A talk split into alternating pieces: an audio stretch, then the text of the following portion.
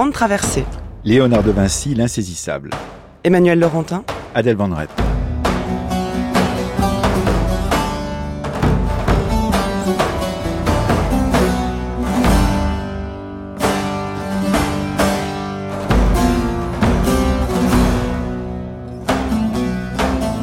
Bonjour Adèle. Bonjour Emmanuel. C'est amusant de se retrouver en plein mois d'août. Mais oui, mais Emmanuel, vous savez que j'en ai jamais assez de vous. Et ça tombe bien parce qu'on va faire pendant 4 jours une grande traversée ensemble avec vous Adèle. Et en plus, on va parler de Léonard de Vinci. Oui, pendant toute la semaine, c'est un personnage qui a toujours brouillé les pistes et on ne peut le découvrir que par pans, par morceaux. Il y a d'un côté le peintre, l'architecte, l'ingénieur, l'homme de cour, celui qui a pensé l'avenir. C'est ce qu'on verra cette semaine de 9h à 10h. Et vous Adèle? Eh bien nous, tous les jours, à partir de 10h, on observera, on regardera les tableaux du maître à travers le regard des philosophes. Vous commencez avec quoi aujourd'hui, Emmanuel? Vinci et ses maîtres, et on prend le terme de maître dans tous ses sens, ses maîtres à la fois en peinture, comme Verrocchio, mais également les maîtres qu'il a servis dans les cours où il était présent, que ce soit en Italie ou en France. Et vous, Adèle, vous commencez par quoi? La Joconde, évidemment. À, tout, à l'heure.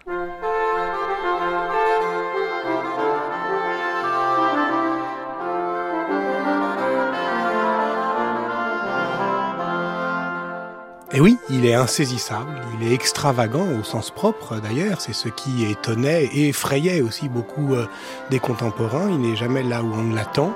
Il n'achève euh, que peu de ses tableaux et c'est d'ailleurs une des clés de lecture pour beaucoup euh, euh, d'historiens. Là encore, dès le temps de Léonard, est-ce que finalement il ne préférait pas le, le, scalpel de l'anatomiste ou le compas du mathématicien au pinceau du peintre?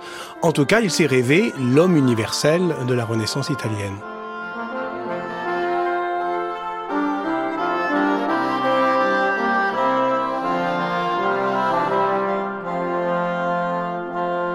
Bonjour Laure la voix, vous l'avez peut-être reconnue, c'est celle de Patrick Boucheron qui était invité à la Marche des Sciences sur France Culture en 2013 pour parler de Léonard. Et nous avons choisi cet adjectif pour qualifier Léonard, Léonard l'insaisissable, parce que c'est un travail d'enquête qu'il faut mener quand on est comme vous chercheuse spécialisée en histoire de l'art italien et en particulier dans les relations entre la France et l'Italie dans cette période de la fin du Moyen Âge et de la première Renaissance pour pouvoir retrouver la trace, la trace de Léonard, parce que ces traces sont souvent brouillées, l'orphagnard.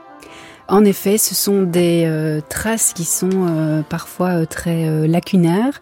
Et c'est assez paradoxal parce que l'œuvre de Léonard est toutefois pléthorique puisque on a conservé plus ou moins 6000 feuillets de ces notes, de ces notes souvent accompagnées de dessins, de ces notes parfois difficiles à déchiffrer, parfois énigmatiques, mais qui relèvent aussi beaucoup de ses inventions, de son travail dans le domaine de la peinture, mais aussi dans tous les autres champs. Alors il laisse évidemment beaucoup de place à, à l'imagination, l'imagination de ceux qui le rêvent, comme le disait Patrick Bouchon dans cette émission de 2013. On a beaucoup rêvé Léonard, on en parlera tout au long de cette série d'émissions. Et évidemment, il laisse des traces, des, des possibilités de rêver, parce que, eh bien, on ne sait pas tout de lui, on ne connaît pas sa biographie parfaite et, et on peut imaginer un Léonard qui vous convienne, qui convienne d'ailleurs à chacune des époques qui ont suivi celle de Léonard Lanfragnard. C'est euh, ça aussi qui fait encore aujourd'hui euh, l'intérêt qui est porté à cet artiste qui est euh, sans doute euh, connu de, tout le monde ou de presque tout le monde. Euh, chacun, au fil du temps, peut en effet trouver un centre d'intérêt, peut trouver un domaine qui a été exploré par Léonard et qui le touche particulièrement, qui lui rappelle tel ou tel épisode de sa vie, etc. Et donc c'est sans doute pourquoi l'intérêt pour Léonard est encore aussi vivace 500 ans après son décès. Comment êtes-vous venu à Léonard, par exemple, en tant que chercheuse vous-même? Alors j'ai commencé à travailler sur une copie de la scène, une copie de la scène de Milan qui est conservée en Belgique, à l'abbaye de Tongerlo, nous sommes tout près d'Anvers. Et puis j'ai euh, augmenté finalement, amplifié ce sujet. Vous avez suivi le fil Voilà, j'ai suivi le fil des copies de la scène, de l'intérêt des Français pour la scène, de la relation des Français avec le maître, etc. Alors euh, quand on titre cette émission Léonard l'insaisissable, on, on va comprendre pourquoi euh, il est si insaisissable, même si parfois on arrive à à l'attraper sur certaines parties de sa vie. Euh, mais on, on, voulait travailler avec vous pour cette première émission sur Léonard et ses maîtres, en jouant sur le double sens de maître, euh, maître à la fois en peinture, bien évidemment, euh, ceux qui lui ont appris à devenir le peintre qu'il est devenu, mais aussi ceux pour qui il travaillait, ses commanditaires, ses maîtres euh, à la ville, pourrait-on dire, qui sont ceux qui ont fait aussi la réputation de Léonard et qui l'ont rendu aussi célèbre. Alors, si on prend le, la première partie de la proposition avec vous, Laure les maîtres de Léonard, c'est qui? Et c'est à quelle époque qu'ils se forment? Alors les maîtres de Léonard, en fait, peut-être que c'est un seul maître. Il me semble qu'il y a un seul euh, personnage qui peut euh, répondre à cette, ce, ce qualificatif. Il s'agit de Andrea del Verrocchio, euh, qui est un artiste très renommé, très célèbre, dont on a récemment euh, consacré une exposition euh, à, à Florence. C'est un artiste qui est sculpteur, qui est aussi un orfèvre, qui est un fondeur, qui a une activité d'ingénieur en fait. C'est un artiste qui est en fait le sculpteur euh, officiel des Médicis. Après la mort de Donatello, il reprend cette charge et euh, il a réalisé plusieurs tombeaux funéraires des membres de la famille des, Médicis, qui sont euh, notamment conservés dans l'église San Lorenzo à, à Florence. C'est un artiste qui est en fait à la tête de l'un des ateliers les plus florissants euh, de, de Florence entre les années 1400 65 et la fin des années 1480. Et c'est un atelier qui a une particularité bien spécifique, une particularité qui sans doute marquera euh, Léonard de Vinci durant toute sa vie. C'est un atelier qui est euh, polytechnique, pluridisciplinaire, si on veut employer un mot euh, un peu à la mode aujourd'hui. C'est un atelier où on pratique la peinture, mais c'est aussi un atelier où on pratique la sculpture, la fonderie, la fabrication de décors éphémères, les machines, les machines, l'ingénierie aussi. Et donc euh, cet atelier est situé dans le quartier de San Ambrogio, euh, près des remparts, euh, à Florence. Le Florence de l'époque est une ville florissante, on peut le dire. Il y a beaucoup de d'argent qui circule dans cette ville de Florence, et c'est une ville aussi qui est un lieu d'accueil.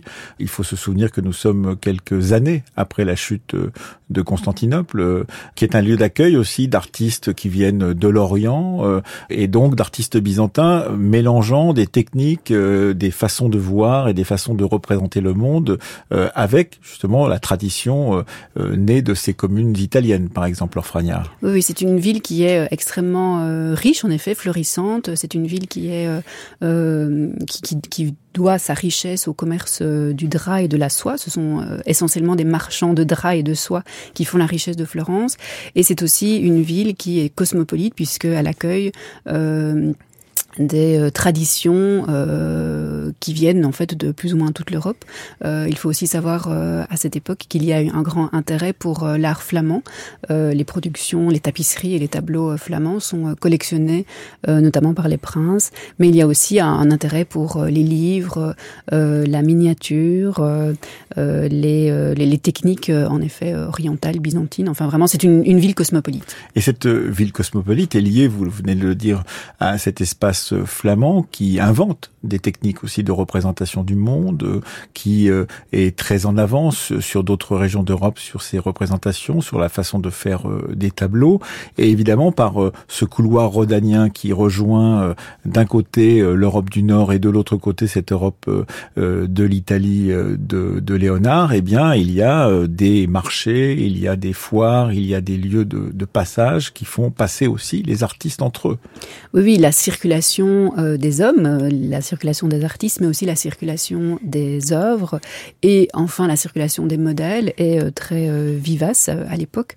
et l'art italien est connu dans le nord, dans les Flandres, mais l'art flamand est aussi très bien connu à Florence. Une des questions qu'on se pose d'ailleurs, on sait qu'il y a des miniatures, qu'il y a des œuvres qui sont de petite dimension, mais on connaît aussi des œuvres beaucoup plus grandes, non seulement de Léonard, mais de tous ceux qui participent à cette renaissance italienne. C'est comment voyageait-elle ces œuvres? On sait qu'il, quand il viendra euh, beaucoup plus tard à la cour de France, il viendra avec ses œuvres, mais pour certaines œuvres qui font plusieurs mètres de dimension, on se dit mais Comment fait-on pour pouvoir transporter euh, ces œuvres, y compris d'ailleurs parfois euh, des fresques, puisque euh, on en parlera avec vous bientôt. les les rois peuvent parfois, lorsqu'ils conquièrent un territoire, avoir envie de décoller une fresque et de la transporter chez eux. Oui. Euh, alors, euh, il faut dire en tout cas que l'art euh, flamand, à l'époque, circule euh, beaucoup via les bateaux. Euh, c'est notamment à Bruges et à Anvers que les, le marché de l'art est extrêmement vivace. et donc, une partie des œuvres monumentales voyage aussi par bateau. On connaît d'ailleurs des histoires de naufrages assez terribles parce que les, les, les œuvres sont ont disparu avec euh, les, les bateaux. Euh, et puis il y a aussi des, des, des convois euh, par les routes qui permettent la, la, circulation de ces, de ces objets précieux. Alors Léonard arrive à 14 ans, je crois, mhm. dans l'atelier de Verrocchio en 1466. Il va s'y former, il va découvrir justement cet atelier polytechnique que vous nous décriviez tout à l'heure. on y travaille les métaux, on y travaille la peinture, bien évidemment, on broie les couleurs, on, on crée aussi les panneaux sur lesquels on va peindre Euh, il va être progressivement intronisé dans la guilde des peintres, euh, les guildes des peintres de Saint-Luc, en 1472, donc six ans après être arrivé dans cet atelier. Qu'est-ce que signifie d'être d'entrer dans une guilde de peintres euh, dans cette période de la, fin du Moyen Âge et du début de la Renaissance, Laure Alors, c'est une, une sorte de consécration. C'est une manière de dire que l'apprenti est devenu autonome, qu'il peut désormais créer, vendre, recevoir des compositions euh, de façon euh, seule. Il faut toutefois savoir que ce n'est pas parce que euh, Léonard est inscrit dans cette corporation, dans ces guildes, qui quitte définitivement l'atelier de Verrocchio. En fait, jusqu'à la fin de la première période florentine, jusqu'au moment où il s'installe à, Milan, les liens avec l'atelier de Verrocchio seront encore très étroits. Très très très important. À partir de ce moment-là, on, est intronisé dans une guilde. On peut avoir des apprentis, on peut avoir des assistants. Euh, et on, peut aussi ouvrir son propre atelier. Et on peut euh, oui, oui, oui. Et donc c'est ce qui va euh, finalement euh, arriver progressivement à euh, Léonard dans ces années entre 1466 et 1482.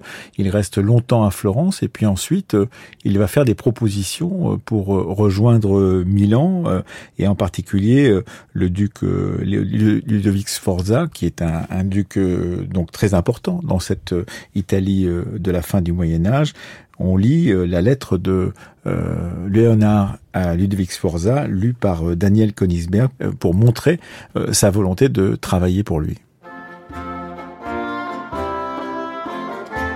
Je regrette beaucoup d'être dans le besoin, mais le déplore d'autant plus que cela m'a empêché de me conformer à mon désir, qui fut toujours d'obéir votre Excellence.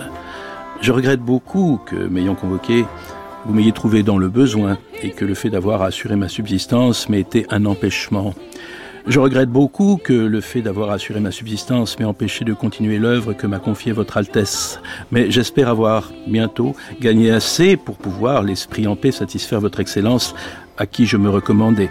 Si votre Altesse pensait que j'avais de l'argent, vous trompiez, car j'ai eu six bouches à nourrir pendant 36 mois et j'avais reçu 50 ducats. Il se peut que votre Excellence, se figurant que j'avais de l'argent, n'ait pas donné de nouvelles instructions à mes Gualtieri.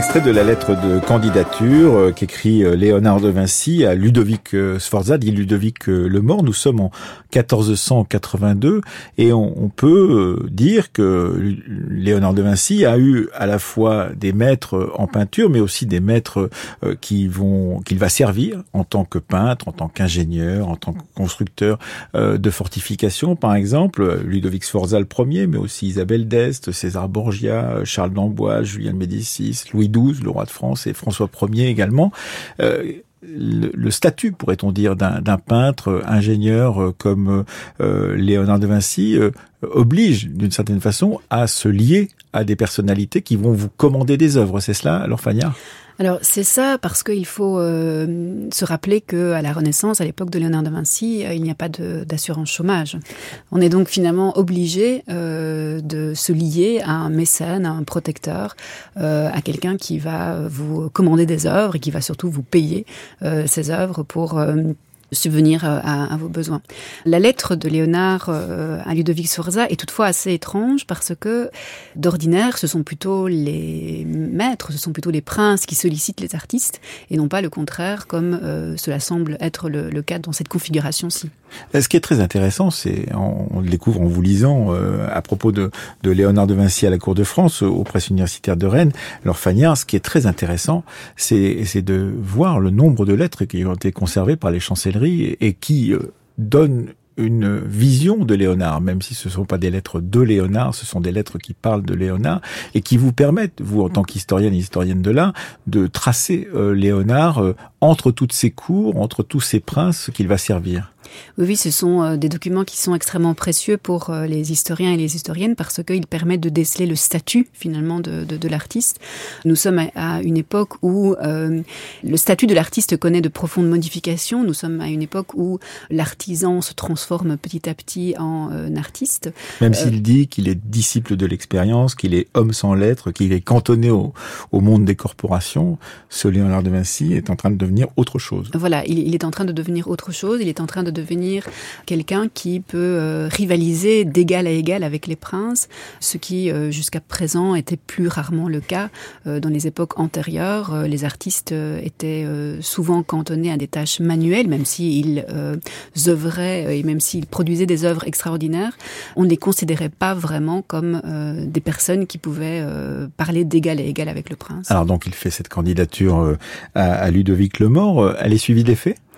Pas tout à fait, euh, puisque euh, lorsque Léonard s'installe à Milan, euh, il ne reçoit pas de logement au Castello Sforzesco, il ne reçoit pas, semble-t-il, de statut particulier, ou alors on n'a pas de documents qui permettent de l'indiquer. Et la première commande qu'il reçoit lorsqu'il est à Milan, eh bien, ce n'est pas une commande qui émane du prince, mais c'est une commande qui émane d'une confrérie religieuse, la confrérie euh, religieuse de l'Immaculée Conception, qui euh, commandera à Léonard la Vierge Rocher. Mais donc, ce n'est pas finalement Ludovic Sforza qui commande la première œuvre euh, à Léonard lorsque celui-ci est à Milan. Alors, partons par exemple de cette œuvre, La Vierge au Rocher. vous lui consacrez un chapitre dans votre livre.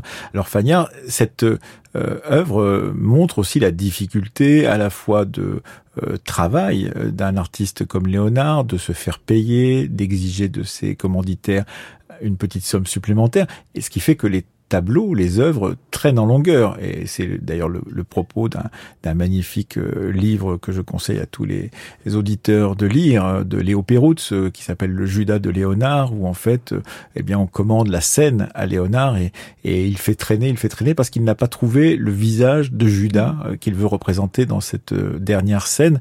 et donc, effectivement, ça dure des mois, et même parfois des années, voire des décennies parfois. Alors dans le cas de la Vierge Rocher, c'est tout à fait euh, euh, emblématique de euh, la situation que vous venez d'évoquer, et c'est une situation qui est bien connue parce que elle est documentée par toute une série de documents comptables toute une série d'actes notariés. Léonard reçoit la commande d'une Vierge à l'enfant qui devait notamment être accompagnée d'anges musiciens pour décorer le, le, le retable d'une chapelle dans une église à Milan qui a aujourd'hui disparu. Mais Léonard semble-t-il euh, ne réalise pas exactement euh, ce que euh, les, la, la, confrérie lui a commandé. Et donc euh, les moines euh, n'acceptent pas le tableau, refusent euh, de, de, valider cette version qui correspond à la première version de la Vierge Rocher qui est aujourd'hui conservée au musée du Louvre et demandent à Léonard eh bien, de réaliser une deuxième version, une version expurgée si on peut dire, qui est davantage conforme à leurs attentes. Et ce deuxième tableau eh bien, sera la Vierge au Rocher aujourd'hui conservé euh, à Londres. Mais en effet, le, temps, le laps de temps qui a euh, finalement euh, été nécessaire pour la réalisation de cette œuvre est très long. Et puis, ce qui est particulier, c'est que quand il fait une, une offre de ses services à Ludovic Lemort, c'est une offre non pas en tant que peintre, mais c'est en tant qu'ingénieur militaire qu'il s'adresse à Ludovic Lemort. Et donc, on se demande comment un artiste qui a beaucoup de, de qualités, euh, à la fois artiste et ingénieur, choisit la façon de se présenter à son futur commanditaire, alors Fania C'est aussi une des particularités de cette lettre qui est vraiment très étonnante, cette sorte de curriculum vitae, puisque Léonard propose donc ses services à Ludovic Sforza en indiquant qu'il pourrait, euh, pour le duc, réaliser euh, des échelles, des bombardes, des chars, qu'il pourrait fortifier les fortifications. Il présente finalement des qualités, des compétences qui relèvent plutôt de, de l'ingénierie, et notamment de l'ingénierie militaire. Et puis tout en dessous euh, de ces compétences, eh bien, il indique qu'éventuellement, il pourrait euh, œuvrer dans le domaine de la sculpture et enfin dans le domaine de la peinture.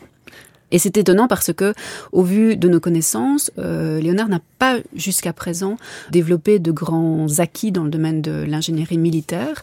Est-ce qu'il a donc un peu forcé finalement, est-ce qu'il s'est un peu euh, vendu, vendu des, des qualités qui devaient peut-être finalement attirer l'attention de Ludovic Sforza, qui, même s'il est un mécène, même si c'est un protecteur euh, des arts et des lettres, ça reste avant tout un homme de guerre, quelqu'un qui doit euh, protéger son territoire, et donc que finalement c'est peut-être en attirant l'attention sur des compétences militaire que Léonard pouvait espérer attirer l'attention de Ludovic Sforza. On, on sait s'il arrive à vivre euh, dans les premiers temps où il est installé à, à Milan de, de, de, ses travaux, de, de son art euh, euh ou de ses arts multiples, l'orphanien, ou est-ce que il a quelques difficultés à boucler les fins de mois? On Alors ne ça, sait pas. Non, ça on ne sait pas très bien. La, la, commande de la Vierge Rocher intervient en avril 1483, donc c'est quelques mois finalement après l'installation à, à, Milan, mais on ne sait pas très bien euh, de quoi il vit. Il avait peut-être quand même certaines économies de, en, en, venant de Florence. Et puis donc il va euh, donc réaliser ensuite euh, la fameuse scène euh, qui va lui prendre là aussi beaucoup de temps. Est-ce que il va finir par rencontrer ce Ludovic Lemort qu'il voulait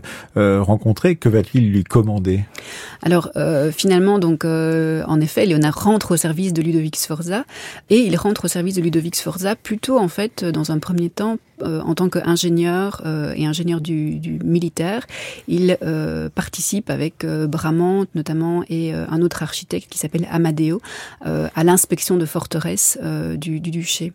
Quelques temps après, Léonard semble aussi bien introduit à la cour puisqu'il réalise plusieurs portraits de membres de la cour, notamment des portraits de, des maîtresses officielles de Ludovic Sforza et enfin, euh, il participe à l'organisation de cérémonies, à l'organisation de fêtes, à des mises en scène euh, élaborées à l'occasion de mariages, à nouveau à la cour de Ludovic Sforza. Et là, euh, quand on est euh, donc au service d'un prince euh, comme Ludovic le Mort, on n'a pas le droit de se rendre dans une autre cour, de se voir commander des des, des œuvres par d'autres confréries que celles de la ville dans laquelle on travaille, ou est-ce qu'on peut, on est libre, on est un libre entrepreneur de d'art et d'architecture, l'orphanien Alors, on, on peut euh, répondre à d'autres commandes. On n'est pas point et, et, point et main lié, si on peut dire, euh, à un seul prince.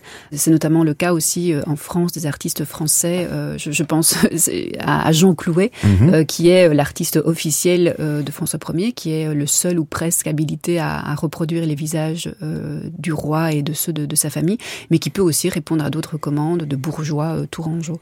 Et c'est le cas aussi finalement de, de la plupart des artistes du temps. Et par exemple, lorsqu'il va finir par travailler pour euh, du côté du duché de Mantoue avec euh, Isabelle d'Est, euh, il est encore lié à, à, à, Milan ou il est déjà parti de Milan? Alors il est déjà parti de Milan. En fait, euh, la, la, la, période milanaise de Léonard se termine euh, par l'arrivée des Français qui conquièrent euh, le duché en 1499. Et Léonard est donc finalement contraint de, de, de quitter de Milan, reprendre la route. de reprendre la route. Il a perdu son protecteur. il est sans doute trop lié aussi à Ludovic Sforza pour pouvoir tout de suite obtenir des commandes de la part des nouveaux maîtres.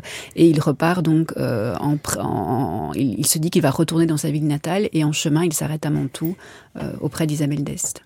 Un extrait donc euh, d'une œuvre jouée par l'ensemble Dulce Mémoire, Non Valacqua, de Bartolomeo Tromoncino, qui était un, un musicien qui était très aimé d'Isabelle d'Est.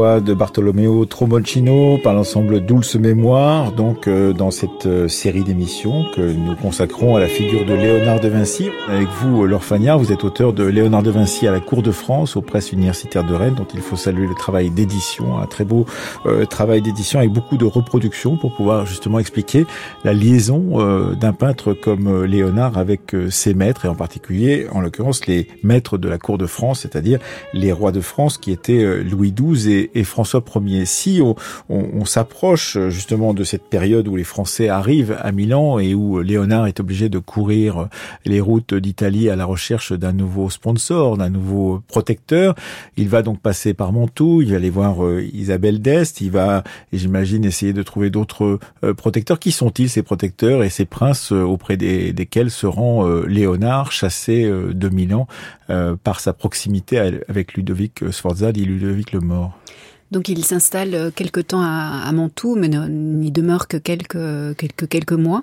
On pense qu'il a fait aussi un tout petit séjour à Venise euh, à cette occasion. Et puis il retourne à Florence, sa ville natale. Là, il trouve une situation euh, très différente de la situation qu'il avait quittée presque une vingtaine d'années plus tôt, finalement, puisqu'il est resté 18 ans à, à Milan. La scène artistique, notamment, a, a beaucoup évolué, puisque c'est alors l'époque où se disputent finalement Raphaël et Michel-Ange. Il y a finalement trois génies trois stars qui sont euh, rassemblées euh, au même endroit. Et euh, bah, chacun cherche un peu ses propres protecteurs. Léonard ne trouve pas immédiatement de grands engagements. Il commence la Sainte-Anne, mais encore aujourd'hui, on ne sait pas exactement pour qui il réalise ce tableau. Peut-être pour le roi Louis XII, ou alors peut-être pour les membres de la seigneurie florentine. Il commande aussi à cette époque la Joconde, et ça c'est une commande finalement privée, d'ordre privé, puisque c'est une Là, une commande euh, qui est passée par un marchand euh, de, de soie, euh, sans doute un peu enrichi, Francesco del Giocondo. Et puis, enfin, si on peut dire, il reçoit une commande extrêmement prestigieuse, qui est peut-être la commande la plus prestigieuse de toute sa carrière, celle de la bataille d'Anghiari, qui devait décorer l'un des murs du Palazzo Vecchio. et qui est le commanditaire Et qui est le commanditaire, la seigneurie de Florence. Voilà. Et donc, cette bataille d'Anghiari va lui prendre, là encore, beaucoup de temps à, à être réalisée. D'ailleurs, on ne la connaît pas, cette bataille d'Anghiari. On en parlera euh, demain avec Pascal Briouat. Ça fait partie de ces grandes œuvres qui ont disparu. Peut-être euh, reverra-t-elle le jour un jour. C'est en tout cas ce qu'espèrent les Florentins, mais c'est un peu délicat que de le penser. En tout cas, il ne va pas pouvoir finir cette bataille d'Anghiari parce que il va être réclamé. Et là, c'est la part la plus intéressante, la plus excitante de votre livre, Laure Fagnat, Léonard de Vinci à la cour de France, c'est d'essayer de comprendre comment les Français se sont entichés de cet homme sans le connaître, peut-être le roi l'a-t-il, euh, Louis XII l'a-t-il croisé à un moment, dites-vous, mais on n'est pas tout à fait sûr qu'ils se soient croisés. En tout cas, ils ont croisé ses œuvres milanaises et à partir de là, c'est une sorte de, course pour pouvoir récupérer le grand peintre euh, à sa propre cour. C'est ça, les, Français ont donc conquis le, duché de Milan. Louis XII a séjourné en 1499 quelques semaines dans le duché de Milan. Peut-être a-t-il vu euh, la euh, peut-être a-t-il voulu même la détacher de son support afin de la ramener en France. Et puis, quelques années plus tard, nous sommes en 1506, le lieutenant général du duché de Milan, la personne qui finalement fait office euh, de, roi euh, à Milan, Charles II Chaumont d'Amboise, eh bien euh, obtient le retour de Léonard à Milan. Alors au départ, il s'agissait seulement de séjourner à Milan trois mois pour réaliser une œuvre dont on ne connaît pas exactement l'aspect et sans doute il ne s'agissait pas d'une œuvre d'une œuvre peinte, mais plutôt une œuvre. C'était une cosa. Voilà, une cosa. c'est comme ça que c'est écrit en italien. Les lettres parlent d'une chose, c'est qui euh, ne nous aide pas beaucoup aujourd'hui. Cette causa, euh, elle relève sans doute plutôt quand même de l'ingénierie militaire à nouveau. Les Français euh, étaient aussi obligés de sécuriser les frontières et les compétences de Léonard dans ce domaine sont appréciées. Et donc c'est sans doute pourquoi Charles II Chaumont d'Amboise demande que Léonard vienne à Milan quelque temps. Et là, il quitte donc euh, la fabrication euh, et la création de cette euh, grande fresque de la bataille d'Anghiari au Palazzo Vecchio de, de Florence. Et on a, et ça c'est extraordinaire, un échange de lettres entre la cour française, entre les ambassadeurs de Florence à, à la cour de France, qui disent, eh bien, le roi de France, très chrétien, Louis XII, voudrait emprunter ce grand peintre qui est de votre ville. Pouvez-vous nous le prêter? Et là, évidemment, la seigneurie de Florence dit bien entendu, pour vous, nous, nous vous le prêtons. C'est assez extraordinaire que d'avoir les allées et les retours, les minutes, pourrait-on dire, de, de, cette correspondance entre la cour de France et euh, la seigneurie euh, de Florence pour se faire prêter Léonard de Vinci. C'est un échange qui est en effet extrêmement bien documenté par toute une série de lettres qui sont euh, pour la plupart conservées à Florence, à l'Archivio di Stato. Et il faut en fait savoir que Léonard avait obtenu finalement un congé de la seigneurie. Il avait obtenu un congé de trois mois seulement.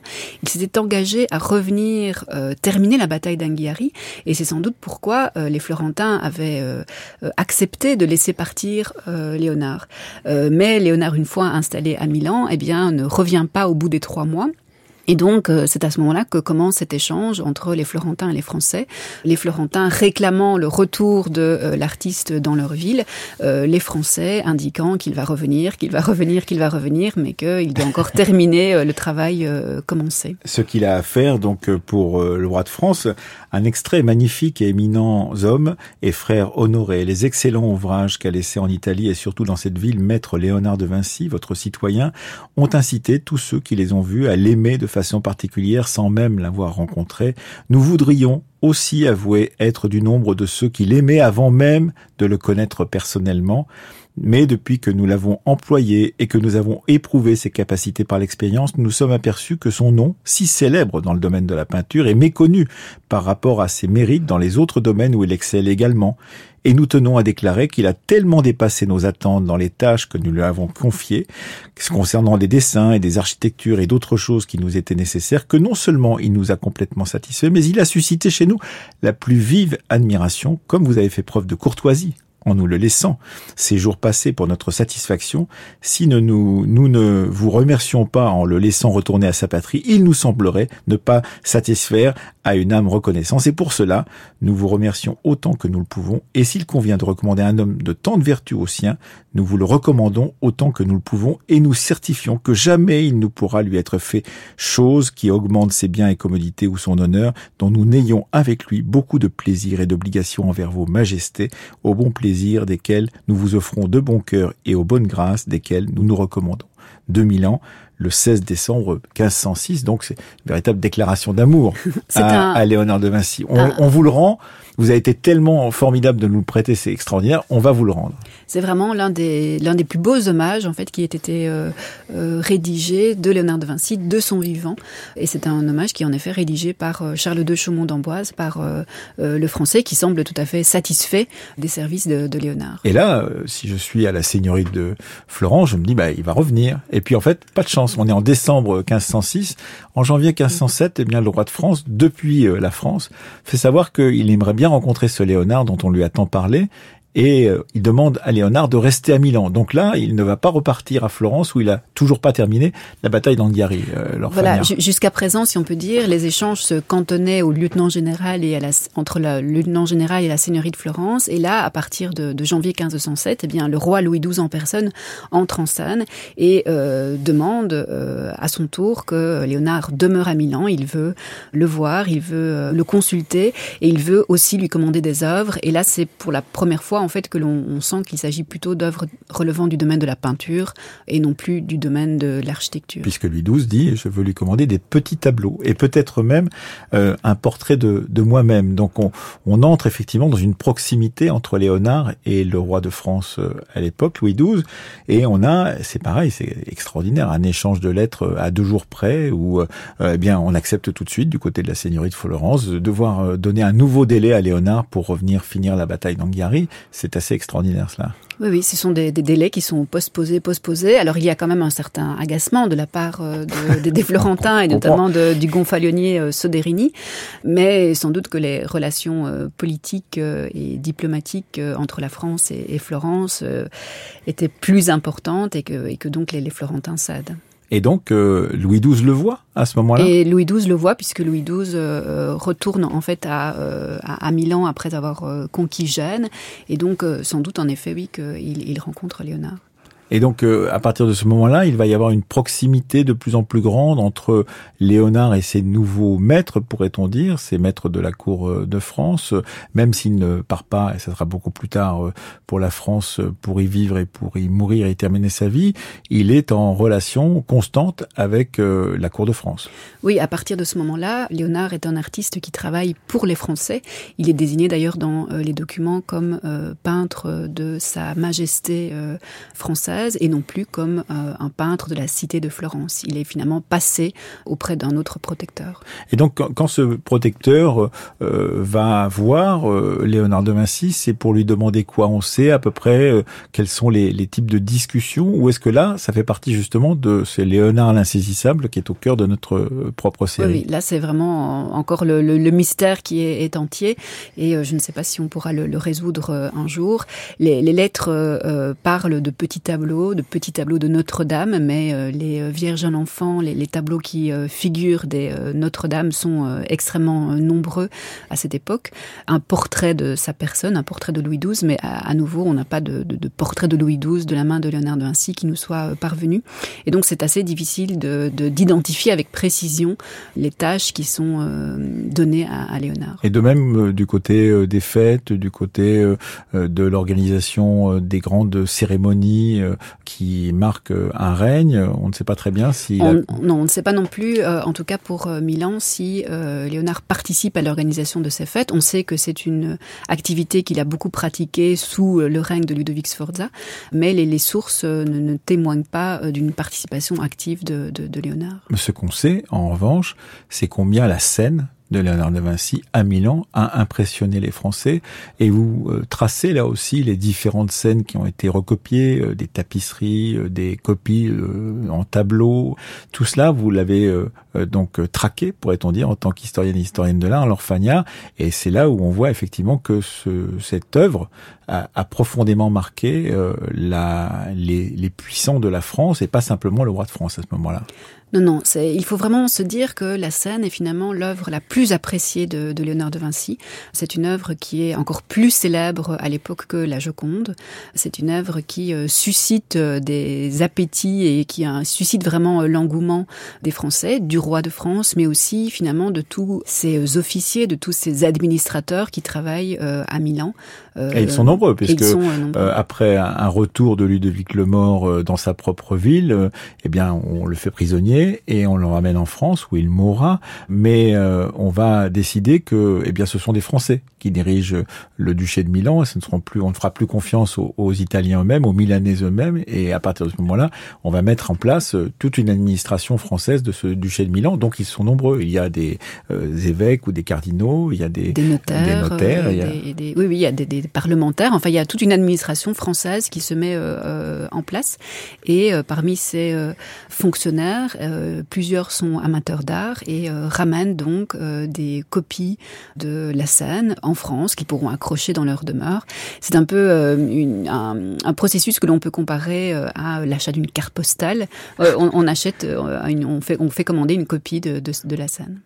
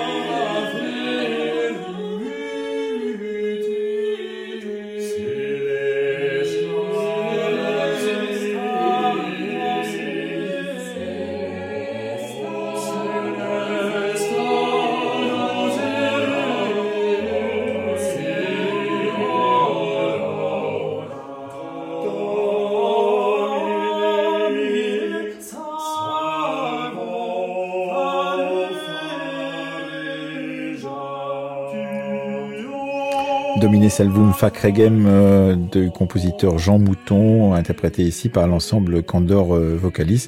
Euh, Jean Mouton qui participait à la cour de François Ier. Nous parlons avec vous, Laure Fagnard, de Léonard de Vinci, qui était à la cour de France, d'abord cour de France à Milan, celle de Louis XII, et qui va finir par rejoindre la cour de France en France. Il faut bien expliquer que Léonard était connu avant même qu'il soit venu en France. Euh, ses œuvres ont circulé et certaines de ses œuvres sont déjà remarquées à la cour de France avant même qu'il ait traversé les Alpes. Il y avait donc à la Cour de France euh, quelques-unes de ces copies dont on vient de parler, ces copies de la Seine, mais euh, je pense aussi qu'il y avait au moins deux tableaux de Léonard de Vinci conservés dans les collections de Louis XII, euh, avant donc même l'arrivée de, Léonard en France. sans doute la Belle Ferronnière, le portrait de cette dame de la cour de Milan qui que l'on appelle aujourd'hui la Belle Ferronnière, et sans doute aussi la première version de la Vierge Rocher.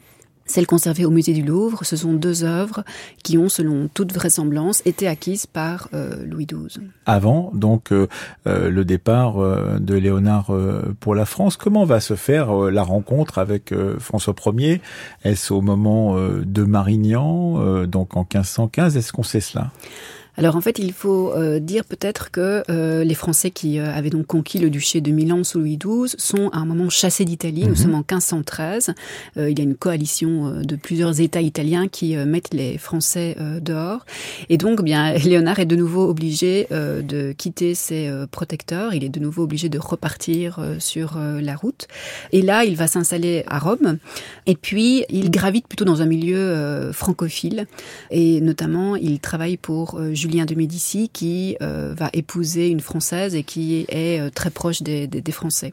On ne sait pas en fait les circonstances exactes de la première rencontre entre euh, Léonard et, François Ier. On a beaucoup dit que les deux hommes s'étaient rencontrés au lendemain de la victoire à, Marignan, à Bologne, lorsque le pape va en fait rencontrer le, roi Léon X va rencontrer le, roi François Ier.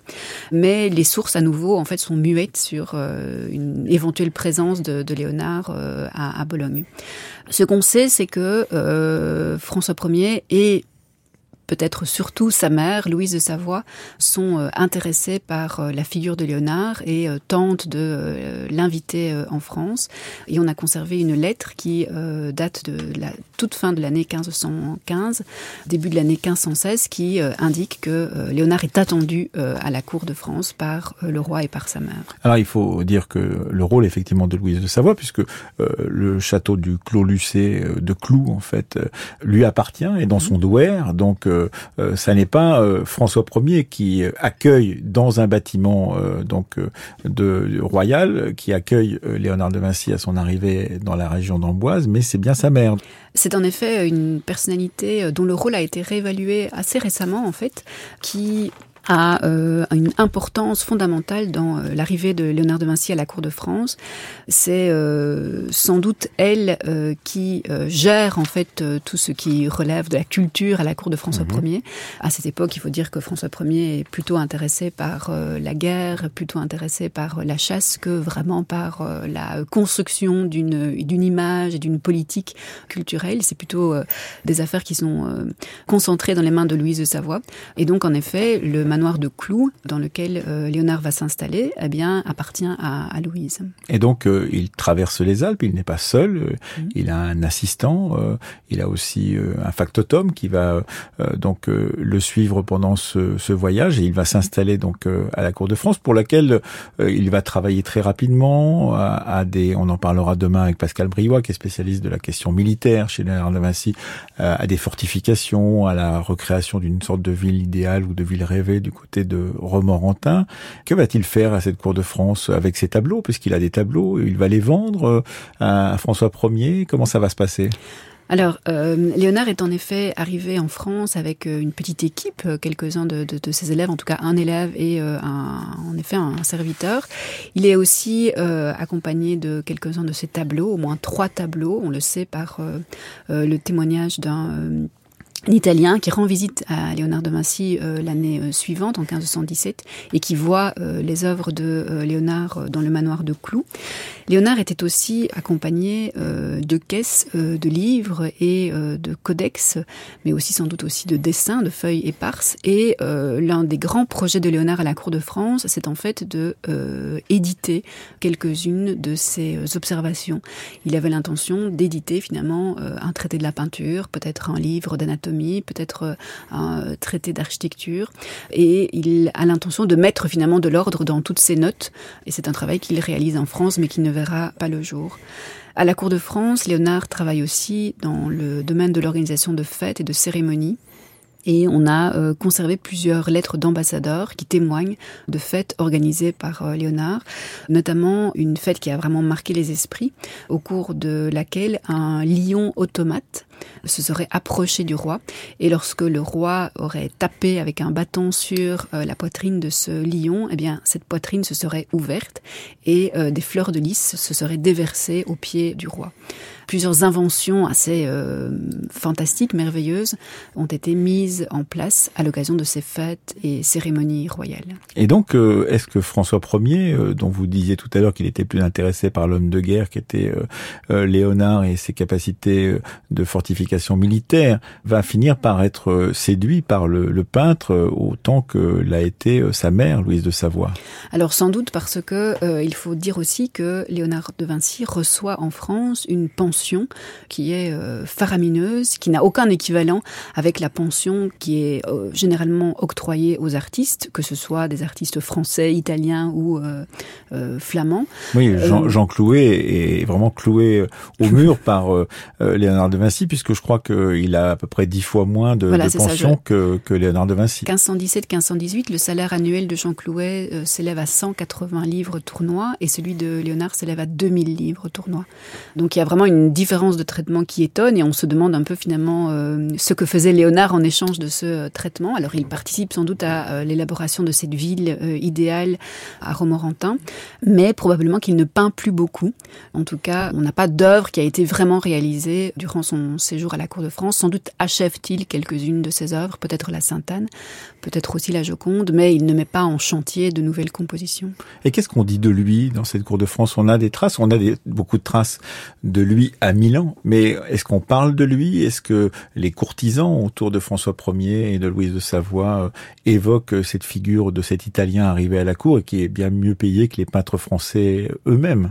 Alors, on a quelques témoignages qui ne datent pas euh, du vivant même de Léonard, mais qui datent euh, du règne de François Ier, des euh, témoignages de Français et aussi d'Italiens, notamment le témoignage de Benvenuto Cellini, qui va séjourner à la cour de François Ier, mais plutôt donc dans la, fin du règne de François Ier. Et finalement, et c'est assez intéressant, c'est plutôt le statut de Léonard en tant que philosophe qui retient l'attention. C'est plutôt le fait qu'il s'agit d'une personnalité aux connaissances inégalées, qui en effet est un bon peintre, qui en effet est un bon sculpteur, qui en effet est un bon architecte, mais qui surtout témoigne euh, d'une envergure intellectuelle hors norme. Et c'est ça qui retient finalement l'attention des Français. C'est assez extraordinaire parce que quelqu'un qui se qualifiait lui-même d'autodidacte, euh, étant un homme sans titre, euh, disciple de l'expérience, donne des leçons à, l'Europe entière qui se précipite du côté de la cour de François Ier par l'ampleur de sa culture et la grandeur de cette même culture, leur Fagnard. C'est finalement le tour de force peut-être de Léonard, c'est d'avoir transformer toute cette expérience personnelle en un, savoir euh, gigantesque qui en effet euh, marquait les esprits. Et le fameux autoportrait de Turin, ce fameux autoportrait que tout le monde connaît de Léonard en vieillard, eh bien il renforce cette image d'un artiste plutôt philosophe, sage. C'est un portrait presque d'un nouvel Aristote, d'un nouvel Hermès qui est privilégié, qui est loué à la cour de France. Merci beaucoup, Laure d'avoir accepté d'ouvrir euh, cette série d'émissions, cette grande traversée autour de la figure de Léonard de Vinci, autour de ce thème de Léonard à l'insaisissable. Vous avez réussi à le saisir à certains des moments de sa vie dans Léonard de Vinci à la Cour de France aux presses universitaires de Rennes. Un très beau livre qu'il faut, euh, si on aime Léonard, avoir dans sa bibliothèque. Merci beaucoup. Merci beaucoup.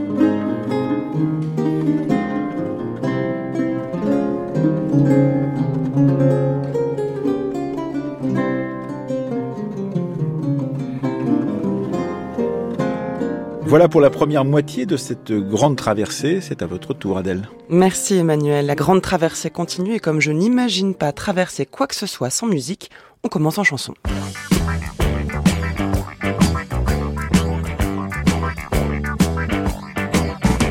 Je me suis fait faire 3 millions de jocondes sur papier cul. Et chaque matin j'emmerde son sou ou rire ambigu.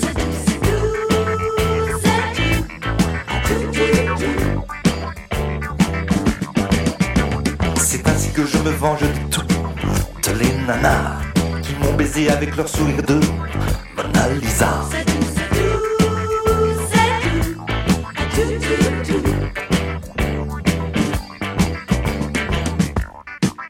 Bonjour Yann Blanc.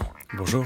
Je me suis fait 3 millions de Joconde, chante Gainsbourg. S'il est un tableau qui a été étudié, épluché, décortiqué, analysé, suranalysé par les historiens de l'art, les amateurs, les critiques, les écrivains, c'est bien la Joconde. Qu'est-ce qui reste encore à dire sur ce tableau? Peut-être revenir au tableau lui-même. Euh, je pense que la difficulté de ce type de, de tableau aussi célèbre, que l'on a l'impression de tous et toutes connaître, c'est qu'au fond, euh, on est réduit à des préjugés, on est réduit à des discours euh, préconstruits, et puis surtout, on est réduit à une forme de croyance. C'est-à-dire que comme nous avons déjà des idées sur ces œuvres, nous avons tendance à plaquer sur ces œuvres un certain de discours qui sont préfabriqués. L'idée, c'est de revenir au tableau, de revenir éventuellement, si l'on est historien de l'art, ce que je suis, euh, aux, sources, aux archives, aux documents qui nous permettent d'avoir quelques certitudes, pas autant qu'on l'imagine, et puis de voir un petit peu ce que l'on peut, ce que l'on peut dire de l'œuvre elle-même. Alors on va faire le, le, le pari ensemble aujourd'hui, Yann Blanc, de, de parler de la Joconde comme si personne ne l'avait jamais vue. Comme ça, on sera obligé de la décrire, de raconter ce qui se passe quand on la regarde, etc. Vous êtes professeur d'histoire de l'art de la période moderne à l'université de Genève. Vous avez écrit sur euh, Vermeer, sur Raphaël, sur Van Gogh et donc sur Léonard de Vinci, un ouvrage passionnant où vous proposez des reproductions des principaux tableaux de, de Vinci avec des explications. La Joconde, est-ce que c'est votre tableau préféré de Vinci? En tout cas, quand on vous a proposé de venir en parler, vous avez proposé la Joconde. Oui, mais je ne sais pas si je, je crois que j'ai voulu travailler sur sur la Joconde, pas forcément parce que c'est mon tableau préféré, mais parce que je trouve que c'est un tableau très intéressant. Intéressant d'abord parce que précisément c'est un tableau qui est saturé de discours. Et je trouve intéressant, de, quand on parle de Léonard, euh, en cette année d'anniversaire, de pouvoir revenir sur des œuvres très connues, puisqu'au fond, il y a très peu d'œuvres qui ne soient pas connues dans l'œuvre mmh. de Léonard. Et je trouve que c'est un tableau dont il ne faut pas sous-estimer l'importance historique. Aujourd'hui, c'est presque, si je veux dire, un tableau célèbre pour sa célébrité. Hein. C'est un tableau, c'est le le tableau le plus connu du monde. 20 000 visiteurs par jour au Louvre hein, se pressent devant euh, la cage de verre. Mais c'est aussi un tableau qui immédiatement a connu un succès phénoménal, devenant en quelque sorte le modèle d'un nouveau type de portrait en Italie, puis dans le reste de l'Europe. Et donc c'est un, une œuvre qui a une importance historique capitale. Vous allez nous raconter, on va laisser la parole à Giorgio Vasari, qui va vous proposer une première description du tableau. C'est dans les vies des meilleurs peintres, sculpteurs et architectes. Voici donc la description qu'il fait de Léonard de Vinci, encore plus de la Joconde.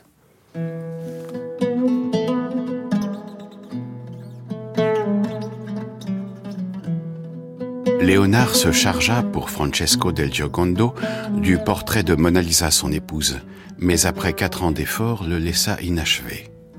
Il est actuellement chez le roi de France à Fontainebleau. Devant ce visage, celui qui voulait savoir ce que peut l'imitation de la nature par l'art le saisissait sans peine. Les moindres détails que permet la subtilité de la peinture y étaient figurés. Ses yeux limpides avaient l'éclat de la vie, Cernés de nuances rougeâtres et plombées, ils étaient bordés de cils dont le rendu suppose la plus grande délicatesse. Les sourcils, avec leur implantation par endroits plus épaisses ou plus rares suivant la disposition des pores, ne pouvaient être plus vrais. Le nez, aux ravissantes narines roses et délicates, était la vie même.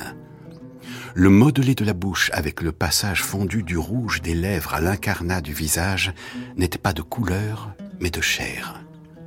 Au creux de la gorge, le spectateur attentif saisissait le battement des veines. Il faut reconnaître que l'exécution de ce tableau est à faire trembler de crainte le plus vigoureux des artistes, quel qu'il soit. Mona Lisa était très belle, et Léonard s'avisa de faire venir pendant les séances de pause chanteurs et musiciens et des bouffons sans interruption pour la rendre joyeuse et éliminer cet aspect mélancolique que la peinture donne souvent au portrait. Il y avait dans celui-ci un sourire si attrayant qu'il donnait au spectateur le sentiment d'une chose divine plutôt qu'humaine. On le tenait pour une merveille, car il était la vie même.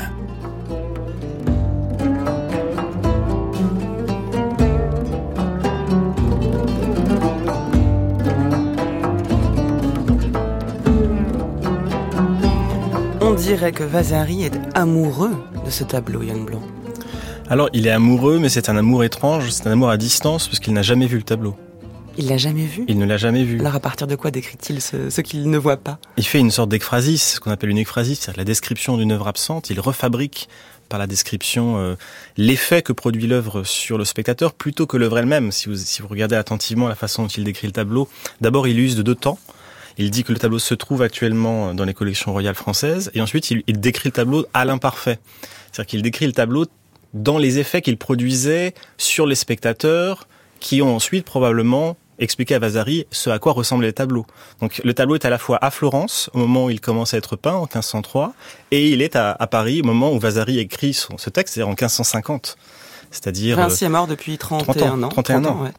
Donc c'est déjà intéressant de voir que ce qui intéresse, euh, ce qui, ce qui passionne ici Vasari, c'est deux choses principales. La première, la première chose, c'est l'exécution, la qualité de l'exécution, mais dont il ne peut parler qu'à travers les témoignages de ceux qui lui ont en parlé. C'est-à-dire cette qualité de fondu, de sfumato, comme on dit, c'est-à-dire cette façon d'estomper les contours, de ne pas marquer, de ne pas dessiner, de, de ne pas cerner la figure sur un fond comme une sorte de silhouette. Donc tout ce travail qui consiste à, à représenter euh, la figure prise dans une totalité.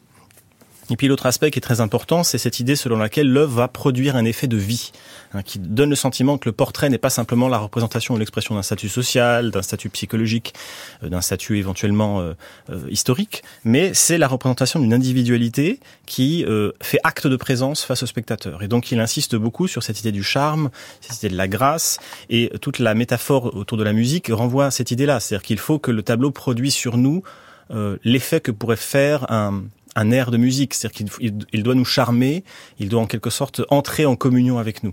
Donc c'est cette idée de d'une œuvre qui va fabriquer une relation spécifique avec le spectateur, une relation perceptible, mais aussi une relation émotionnelle, voire amoureuse, qui est totalement thématisée par Vasari. Mais ça veut dire que ce qui intéresse Vasari, c'est pas tant le tableau lui-même que la manière dont il est reçu par ceux qui le voient. D'ailleurs, si on relit le texte, hein, les yeux limpides qui ont l'éclat de la vie, cernés de nuances rougeâtres et plombées, euh, les sourcils avec leur implantation par endroits plus épaisse ou plus rares, suivant la disposition des pores, ne pourraient être plus vrais. C'est comme s'il l'avait sous les yeux. En réalité, il ne fait que relater ce que d'autres lui ont dit. Oui. C'est Donc parler de la Joconde, c'est aussi parler de, de l'émotion qu'elle suscite chez les spectateurs qui la voient. C'est ce que nous faisons aujourd'hui, de parler de la Joconde à travers des discours, à travers ce que nous pensons connaître de l'œuvre. Donc c'est- le problème de ces œuvres qui sont saturées de, de discours, Mm. qui sont recouvertes en quelque sorte de discours. Et ce qu'on vous disait tout à l'heure, nous allons essayer de faire euh, abstraction finalement de ces discours. En réalité, c'est impossible. Ouais. Nous pouvons simplement essayer de déconstruire certains discours, d'en montrer les, les arrière-plans. Et ici, la- l'arrière-plan qui est important, c'est toute la, je dirais, tout l'arrière-plan poétique aussi. C'est-à-dire que quand- la façon dont Vasari décrit la- le visage de, de la Joconde, c'est intéressant. Ça nous renvoie, par exemple, à la poésie de Pétrarque. Euh, J'ai devant moi euh, quelques vers de Pétrarque euh, dans son poème Africa où il décrit une, femme à la beauté parfaite et il nous dit que son visage égalait les astres, sa peau était d'une blancheur neigeuse, que ses cheveux ondoyaient la brise légère, que sa nuque était de lait, que ses yeux étaient brillaient doucement par leurs larmes, larmes mouillées. Et donc tel Les larmes de- sont mouillées. Exactement, les larmes mouillées chez Pétrarque et qu'on va retrouver dans la description de Vasari qui insiste sur le fait qu'on peut presque sentir le battement, Ouais. le battement du cœur, qu'on peut qu'on peut voir des choses qu'on ne verrait presque pas à, à la, dans la réalité. Donc je dirais que là il y a aussi la volonté pour Vasari de, de recréer par le texte, hein, par les mots, d'essayer de reconstituer la présence de l'œuvre devant nous. Alors avant qu'on regarde le tableau ensemble, Yann Blanc, dites-nous comment il s'inscrit dans l'histoire même du travail de Vinci. C'est, euh, ce n'est pas le premier portrait que nous ayons euh, conservé de la main de Léonard, parce que le tout premier portrait qu'on connaisse, c'est, le portrait de Ginevra de Benci, qui est, qui est peint euh, au moment, au début de la carrière de, de Léonard, alors qu'il est euh, sans doute encore dans l'atelier d'Andrea del Verrocchio, donc à, à Florence. La, la carrière de Léonard, c'est grosso modo Florence, Milan et la France, on va dire les, les choses comme ça, même si euh, Mm. il y a des allers-retours entre Florence et Milan en raison des, des guerres d'Italie. Et, et donc c'est un portrait qui euh, sans doute a été commencé vers 1503. Ensuite, euh, Léonard doit quitter euh, Florence et donc ce, ce portrait n'est finalement jamais livré à son commanditaire probable qui est Francesco del Giocondo qui veut donc un portrait de sa femme Lisa, Lisa Maria, d'où le surnom Mona Lisa, Madonna Lisa, c'est-à-dire Madame Lisa. Hein. donc c'est l'identité probable quasiment certaine du tableau, même si on a encore quelques doutes parce que à la fin de la carrière de Léonard, dans son atelier se trouvaient sans doute plusieurs variantes de ce tableau. Puisque qu'est-ce qui s'est passé? Léonard n'a pas livré ce tableau, donc il a gardé euh, dans son atelier jusqu'à sa mort, et ce tableau a probablement été continué au cours des années jusqu'en 1516, 1517 peut-être, on ne sait pas, on n'est pas absolument certain, et il va faire ensuite l'objet de variantes, de répliques, de variations parce que le tableau commence à avoir un succès à la fin de la vie de Léonard. Euh, on, a des témoignages d'artistes qui vont réaliser des, variations sur ce tableau. Raphaël en réalise euh, assez nombreuses à, Rome et à Florence. Donc c'est un tableau qui, sans jamais avoir été livré à son commanditaire initial, devient une sorte de mythe. Et on pourra expliquer euh, plus tard dans, l'émission pourquoi ce tableau modifie les codes du portrait durant cette période. Bah, c'est exactement ce qu'on va faire. D'abord, on va pénétrer dans l'atelier de Vinci. Il discute ici avec son disciple Giovanni. Giovanni l'y rejoint. Il entre dans la cour de la maison, dont le maître a fait peindre les murs en noir. Un vélum y règle la lumière du soleil. Quel est ce portrait de femme? Elle vient poser tous les jours. Mais qui est-ce? Son nom? Mona Lisa. Elle est la troisième femme du Florentin Giocondo, deux fois veuf. Oh, un garçon assez ordinaire, entièrement absorbé par son exploitation agricole. Le charme de son épouse le touche moins que les nouvelles taxes sur les peaux de mouton. Et peut-être s'est-elle mariée par amour Non, pour obéir à son père. Elle est douce, pieuse, fidèle et charitable. Elle sait le latin et le grec, et consacre tous ses soins à sa belle-fille qui a 12 ans. Mhm. Elle ne vient jamais seule aux séances de pause. Une religieuse l'accompagne. Vous le regrettez? Peut-être. Savez-vous qu'un détail me frappe? Elle a sur la toile exactement votre sourire. Et l'expression de vos yeux aussi. Mais oui, c'est vrai. Mais ne m'avez-vous pas dit que dans les portraits qu'ils font, les artistes ont une tendance à, à recréer leur propre visage? Oh Oui, mais pour moi, c'est la première fois. C'est René Farabet qui raconte l'histoire de, la Joconde sur les France Inter Fiction. C'était en 1968. Comme si donc le portrait de Mona Lisa était une forme d'autoportrait. Yann Blanc, vous y croyez? Alors, c'est intéressant parce que c'est ce que prétendait Léonard. Il y a un extrait de ses carnets où il dit la fameuse phrase Désolé de mon italien médiocre, mais ogni pittore di pingese. Ça veut dire tout peintre se peint lui-même. Mais ça ne signifie pas nécessairement, évidemment, c'est une, une, phrase qui a, qui a, fait l'objet de nombreuses interprétations. On a pu évidemment penser que tout peintre qui peint un portrait va peindre de 100 portraits dans ce portrait ses propres traits, mais c'est pas c'est pas du tout ce que dit euh, Léonard. Il dit simplement que tout peintre va dans son travail constituer une sorte de d'idéal de beauté qu'il va évidemment répéter devant en œuvre. Et on le voit dans la Joconde, puisque ce tableau euh, au fond, ressemble, la physionomie de ce visage ressemble à beaucoup d'autres visages peints par Léonard dans la deuxième partie de sa carrière.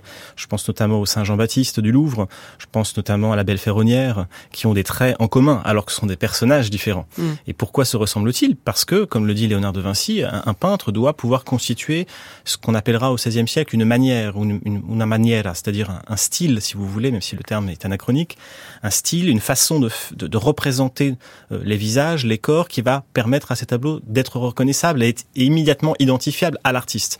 Donc euh, la Joconde est un tableau euh, qui représente Lisa del Giocondo, mais c'est aussi un Léonard de Vinci. Donc évidemment, le tableau ressemble à l'idée que Léonard se fait du portrait, du paysage, de la représentation du corps, Donc pas à son visage lui-même. Je ne pense pas que Léonard ressemblait à ce visage, surtout à la fin de sa carrière. Alors, il était plus plus barbu, hein, paraît-il. paraît-il.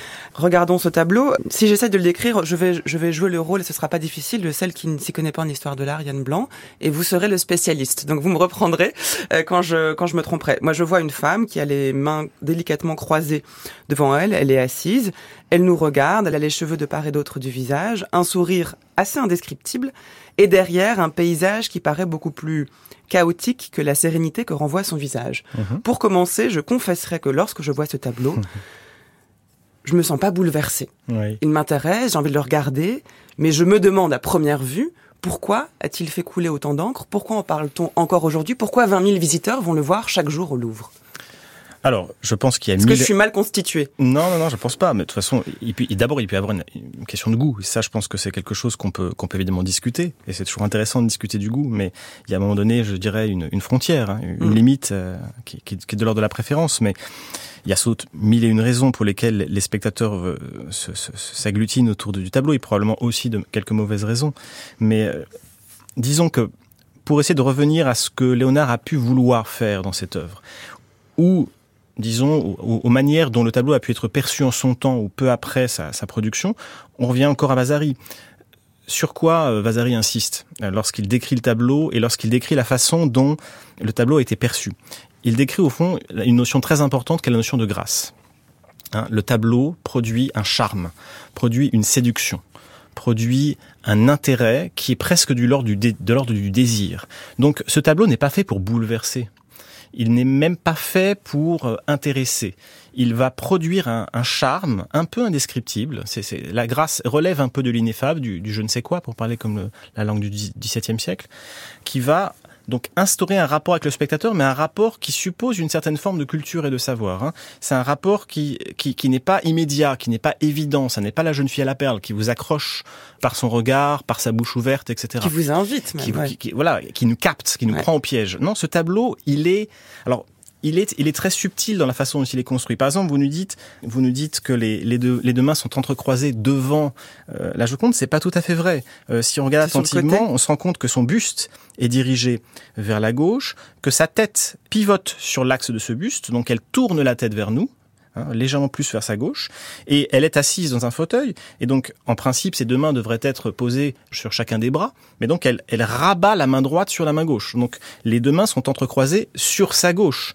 Mais au premier plan pour le spectateur. Et au premier plan sur le spectateur, avec une rambarde qui n'est pas comme souvent dans les portraits de cette époque, et dans certains portraits de Léonard comme la belle ferronnière, devant la figure, mais derrière. Vous avez oublié de préciser d'ailleurs qu'on est mm. sous une loggia avec deux très fines colonnettes dont on aperçoit les bases à gauche et à droite. Donc une loggia qui donne vers ce paysage étrange. Donc, qu'est-ce qui se passe? Cette figure se tourne vers nous, mais ne se tourne pas de façon radicale. Hein. C'est pas un tableau de Franz Hals, c'est pas un tableau de Rembrandt. Euh, c'est un tableau qui crée un très léger mouvement. Et c'est dans cette, dans cette subtilité-là que se jouent, à mon avis, les qualités de l'œuvre qui va en quelque sorte prendre en compte la place du spectateur et créer donc dans cette dans cette œuvre une sorte de récit, de petite narration. Hein, ce n'est plus un portrait qui pose uniquement, c'est un portrait où la pose est une posture, une attitude. Et ça nous renvoie encore à la métaphore de Vasari, hein, qui nous parle de ses musiciens. Il insiste sur le fait que la figure que Lisa pouvait ressentir une forme de mélancolie. C'est quoi cette mélancolie? Bah, C'est simplement, à mon sens, l'ennui que constituent ces heures de pause devant le peintre. Il n'y a, rien de plus terrible que de devoir attendre sans bouger devant un peintre qui peint. Et en plus, Léonard, son problème, c'est qu'il peignait lentement. Donc, il faisait revenir régulièrement ses modèles. Il devait sans doute peindre aussi in absentia. Mais disons qu'il faut pouvoir éviter que la pause, par sa longueur, par sa répétitivité, crée une sorte d'ennui, de, de staticité, hein, de fixation dans le corps qui va faire en sorte que le portrait devienne une sorte de portrait je dirais, froid. Hein. Il faut que le portrait garde un effet de vie. Et donc, euh, pour créer cet effet de vie, euh, Léonard joue justement de cette attitude dynamique pour instaurer cette relation avec le spectateur. Mais cette relation, n'est pas spectaculaire. Hein. C'est pas, un tableau qui va nous happer. C'est un tableau qui va créer ce petit sourire, d'ailleurs, qui n'est pas un sourire aussi franc qu'en les autres œuvres de Léonard. C'est un demi-sourire. Hein. C'est un sourire presque gêné, hein. presque comme si euh, Léonard voulait nous représenter le modèle gêné devant le regard que le peintre pose sur elle aussi. Et donc, dans cette gêne-là se joue aussi, à mon avis, euh, le charme du tableau, mais c'est évidemment pas un charme spectaculaire. Ça veut dire que ce qu'on a pris pour de la mélancolie, euh, aussi également de la grâce, etc., serait en fait causé par la difficulté et la longueur de la pause. C'est une hypothèse, on, a, on peut évidemment en formuler d'autres, mais je trouve que dans cette œuvre, ce qui frappe, ce qui marque l'œuvre, c'est ce sourire qui n'est pas original, puisque avant Léonard, on a eu des sculpteurs, on a eu des peintres qui ont fait sourire leur figure. Mais ce qui est très intéressant ici, c'est deux choses. D'abord, le sourire, il va emblématiser la figure. Pourquoi? Parce que Lisa del Giocondo, Giocondo, hein, Gioconda, ça veut dire joyeux en italien. Donc euh, le sourire, il va en quelque sorte donner le nom propre de la figure. Et ça, c'est quelque chose qu'on trouve beaucoup dans le portrait italien de cette époque. Quand on représente une Laura, on va représenter un laurier. Lorsqu'on représente Ginevra, on va représenter un genévrier.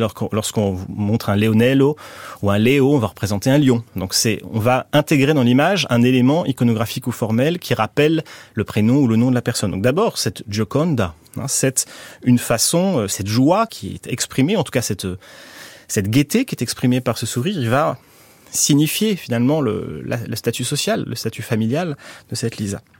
Et par ailleurs, euh, ce, sourire, il va faire en sorte que le tableau s'adresse à nous ce qui n'est pas évident pour un portrait. Vous avez de nombreux portraits à l'époque qui, même lorsqu'ils sont euh, euh, de trois quarts, même lorsque leur regard est tourné vers nous, il y a une forme de, limite qui est marquée entre nous et la scène. Je prends l'exemple de la Belle Ferronnière de Léonard, où vous avez une figure qui ressemble sur le plan physionomique, mais avec toute une série de procédés qui marque très clairement une séparation entre l'espace fictionnel et l'espace réel. Une rambarde au premier plan, un fond entièrement noir et un visage absolument impassible, mm. qui nous donne donc le sentiment que nous n'appartenons pas au même monde. Or ici, il y a plus premier plan, et ces deux mains entrecroisées, elles sont très intéressantes au premier plan, parce que euh, elles sont entrecroisées donc sur le bras gauche du fauteuil, et donc ce sont des mains qui au fond, nous tendent la main, quasiment au sens propre du terme. Hein. La main droite, elle, elle, s'offre à nous quasiment. On pourrait presque, elle est travaillée de façon on extrêmement. On a envie de la prendre. On a envie de lui prendre la main. Et c'est en même temps, par ce mouvement un peu étrange qui consiste à, placer sa main sur le, bras gauche de son fauteuil, ça donne un peu le sentiment qu'elle veut aussi nous prendre la main, ou en tout cas qu'elle s'oriente vers nous, qu'elle s'intéresse à nous. Donc c'est dans cette interrelation entre le spectateur et l'image que se construit cette relation. Mais le problème peut-être, et je reviens à la question qui, était la vôtre tout à l'heure, pourquoi ce tableau ne nous bouleverse pas Peut-être une autre explication, c'est qu'après Léonard, tous les artistes vont s'emparer de ce type de procédé. Et ça va devenir une véritable convention dans le portrait italien et ensuite dans le portrait français, hein, puisque lorsque les tableaux de Léonard vont finir dans les collections royales françaises, Léonard va être un artiste qui va devenir un modèle majeur pour la peinture française durant la deuxième moitié du XVIe siècle, hein, dans l'école de Fontainebleau notamment. Ces modèles, ces procédés, ils vont être utilisés par tous les portraitistes. Même Rembrandt. quel procédé Le fait de se le, la dynamisation, la narrativisation, la façon de temporaliser la, figure. Voilà, le portrait n'est plus simplement l'expression d'un statut, la construction d'une ressemblance. Ça va créer une sorte de scène, scène narrative, dans laquelle le spectateur doit être impliqué. Ça, tout le monde va le faire. Et le geste des mains, on le retrouve dans un nombre très impressionnant de portraits au XVIe siècle. Donc le problème aussi, c'est qu'évidemment, nous trouvons parfaitement banal et presque indifférent et anodin quelque chose que Léonard invente sous nos yeux. Le problème aussi, euh, pour faire ma critiquer moi ce que je viens de dire, c'est que le fait de ne pas être bouleversé ne renseigne rien quant à la qualité de l'œuvre. On n'attend pas forcément de l'art qu'il nous bouleverse. Non, et parfois certaines œuvres nous émeuvent davantage par une sorte d'indétermination et d'incompréhension à pouvoir saisir précisément les ressorts de ce qui nous intéresse sans forcément nous impliquer émotionnellement si fortement. Ça fait partie, disons, de là pour le coup d'une certaine forme de mystère, même si ce terme n'est pas celui que j'emploie le plus souvent. Il y en a en tout cas qui est sans doute bouleversé par la Joconde, c'est Daniel Arras. Ce sourire, en fait, c'est ce qui lie profondément la figure au paysage de l'arrière-plan. Paysage chaotique de, rochers, terre, ou un paysage préhumain, etc. Eh bien, le paysage, si vous le regardez bien, vous verrez qu'il est incohérent. C'est-à-dire que dans la partie droite, du point de vue du spectateur, vous avez les montagnes très hautes, et vous avez tout en haut de la montagne un lac. Un lac plat, hein, comme un miroir, qui donne une ligne d'horizon très très élevée. Et dans la partie gauche, au contraire, le paysage est beaucoup plus bas. Et il n'y a pas moyen de concevoir le passage hein, entre la partie droite très élevée et la partie gauche. Il y, a un hiatus. Eh bien, ce hiatus, en fait, il est recouvert, caché, transformé par la figure elle-même et par le sourire de la Joconde. Mais un sourire, c'est éphémère, ça ne dure qu'un instant. Et ce sourire, c'est ce sourire de la grâce qui fait l'union du chaos du paysage qui est derrière. C'est-à-dire que c'est donc une méditation sur, je dirais, une double temporalité, nous sommes au cœur du problème du portrait, hein. c'est pour ça que c'est le portrait de tous les portraits, c'est que le portrait est inévitablement une méditation sur le temps et euh, le temps qui passe, parce que je ne suis plus celui que j'étais. Hein, c'est Montaigne qui le dit. Hein, J'ai plusieurs portraits de moi. Euh, combien je suis différent aujourd'hui d'Astor Eh bien là, c'est au cœur du tableau que méditation sur le temps, puisque le sourire, c'est le temps éphémère de la grâce, hein, de la beauté qui passe, mais cette grâce éphémère, elle est ce qui surgit du chaos et d'un temps immémorial. On passe du temps immémorial du chaos au temps fugitif et présent de la grâce et du sourire, mais on reviendra à ce, temps sans fin euh, du chaos et de l'absence de forme. Et cette grâce euh, souriante de Mona Lisa, eh bien c'est le temps qui passe. Daniel Arras, qui parle de l'art, serait euh, en lui-même considéré comme une œuvre d'art, hein, tellement il est précis et lui-même gracieux dans ses propos. Je crois que c'est pas vous qui me contredirez, Yann Blanc. Il attire notre attention sur quelque chose que je n'avais pas cité tout à l'heure, qui est la déstructuration du paysage derrière la Joconde. Hmm. Si on regarde attentivement, il y a une espèce de lac sur la droite qui se situe en haut d'une montagne, ce qui est déjà très étrange. Et ce lac qui se transformerait en fleuve, ou en tout cas en, lac différent sur la gauche, ne correspond pas du tout à ce qu'il y a sur la droite. Il y a un effet de, désaxage total qui, euh, selon Daniel Arras, serait euh, fluidifié par le sourire même de la Joconde. Alors, si Léonard a fait ce choix de ne pas respecter la même hauteur de la ligne d'horizon dans la partie gauche et dans la partie droite, c'est un choix qui est nécessairement motivé. Car Léonard est quelqu'un qui a une très grande connaissance du paysage. Il en a dessiné un très grand nombre. Il a consacré de nombreuses pages à la question du paysage, à la question de la ligne d'horizon, à la question de la perspective aérienne, etc. Donc, c'est absolument clair dans le tableau qu'il y a un problème et que la tête, hein, je dirais pas seulement le sourire, mais la tête, le corps entier de Mona Lisa articule les deux parties. Alors comment on peut le comprendre? Alors D'abord, on peut comprendre dans le sens que Daniel Arras donne à, cette œuvre, c'est-à-dire la question de l'éphémère, de l'instantané, de cette grâce d'un moment qui, est fugitif et que le, peintre parvient à restituer. Et de ce point de vue, il faut quand même rappeler que dans l'arrière-plan du paysage, il y a beaucoup d'objets mobiles, des nuages, des nuées, euh, une rivière, un pont, un pont de pierre. Donc la question du passage, elle est thématisée. Hein. Donc c'est vraiment ce qu'on appelle euh, au Moyen Âge la natura naturans, la nature en train de se faire, le, corps qui est pris dans, dans un instant précis et pas simplement le corps en soi. Hein. C'est vraiment le rapport que le corps de Mona Lisa entretient avec nous dans un instant précis. Donc je dirais, il y a d'abord cet aspect-là. L'autre aspect, qui est probablement plus banal, mais qu'il faut aussi rappeler, c'est que comme j'ai pu le dire tout à l'heure en citant Pétrarque, le modèle de la beauté féminine idéale, c'est précisément le modèle de la nature. Hein, quand, quand Pétrarque dit, quand il parle de la peau euh, blanche comme neige, lorsqu'il fait référence, il, rapproche les, cheveux au soleil, euh, les larmes à la pluie, etc.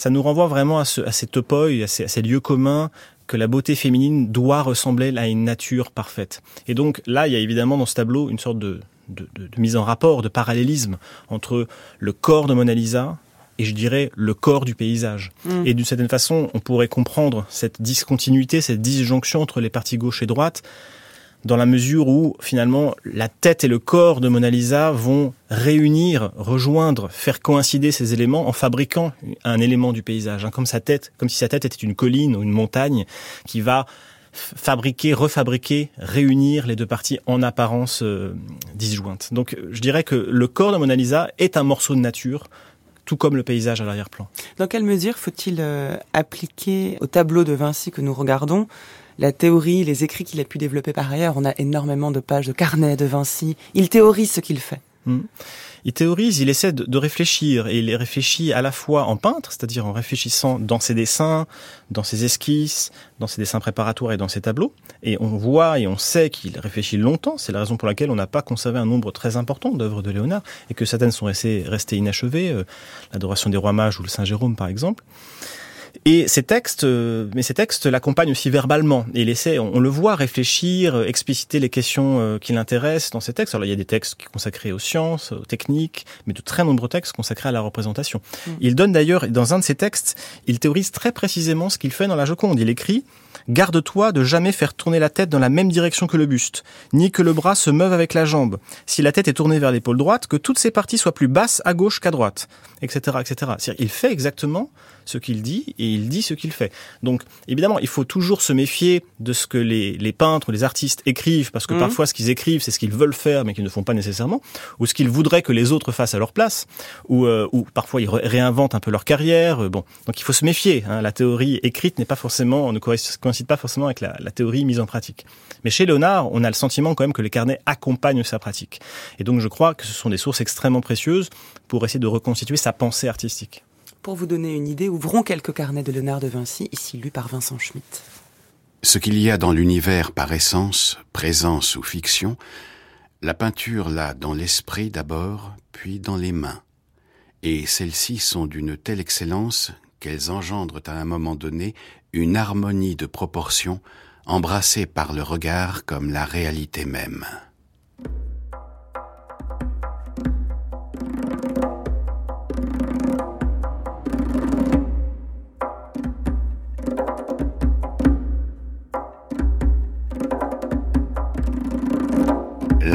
Philosophie est scienza mentale. Il se nourrit de l'ambiguïté, fille de l'inexprimable. N'imite pas la nature pour répéter, mais pour créer le grand œuvre de la raison et de l'utopie. Pour rendre l'imaginaire plus concret et la réalité plus abstraite. Pour que soit vérifiable les cose mentali et visible ce qui autrement ne serait pas.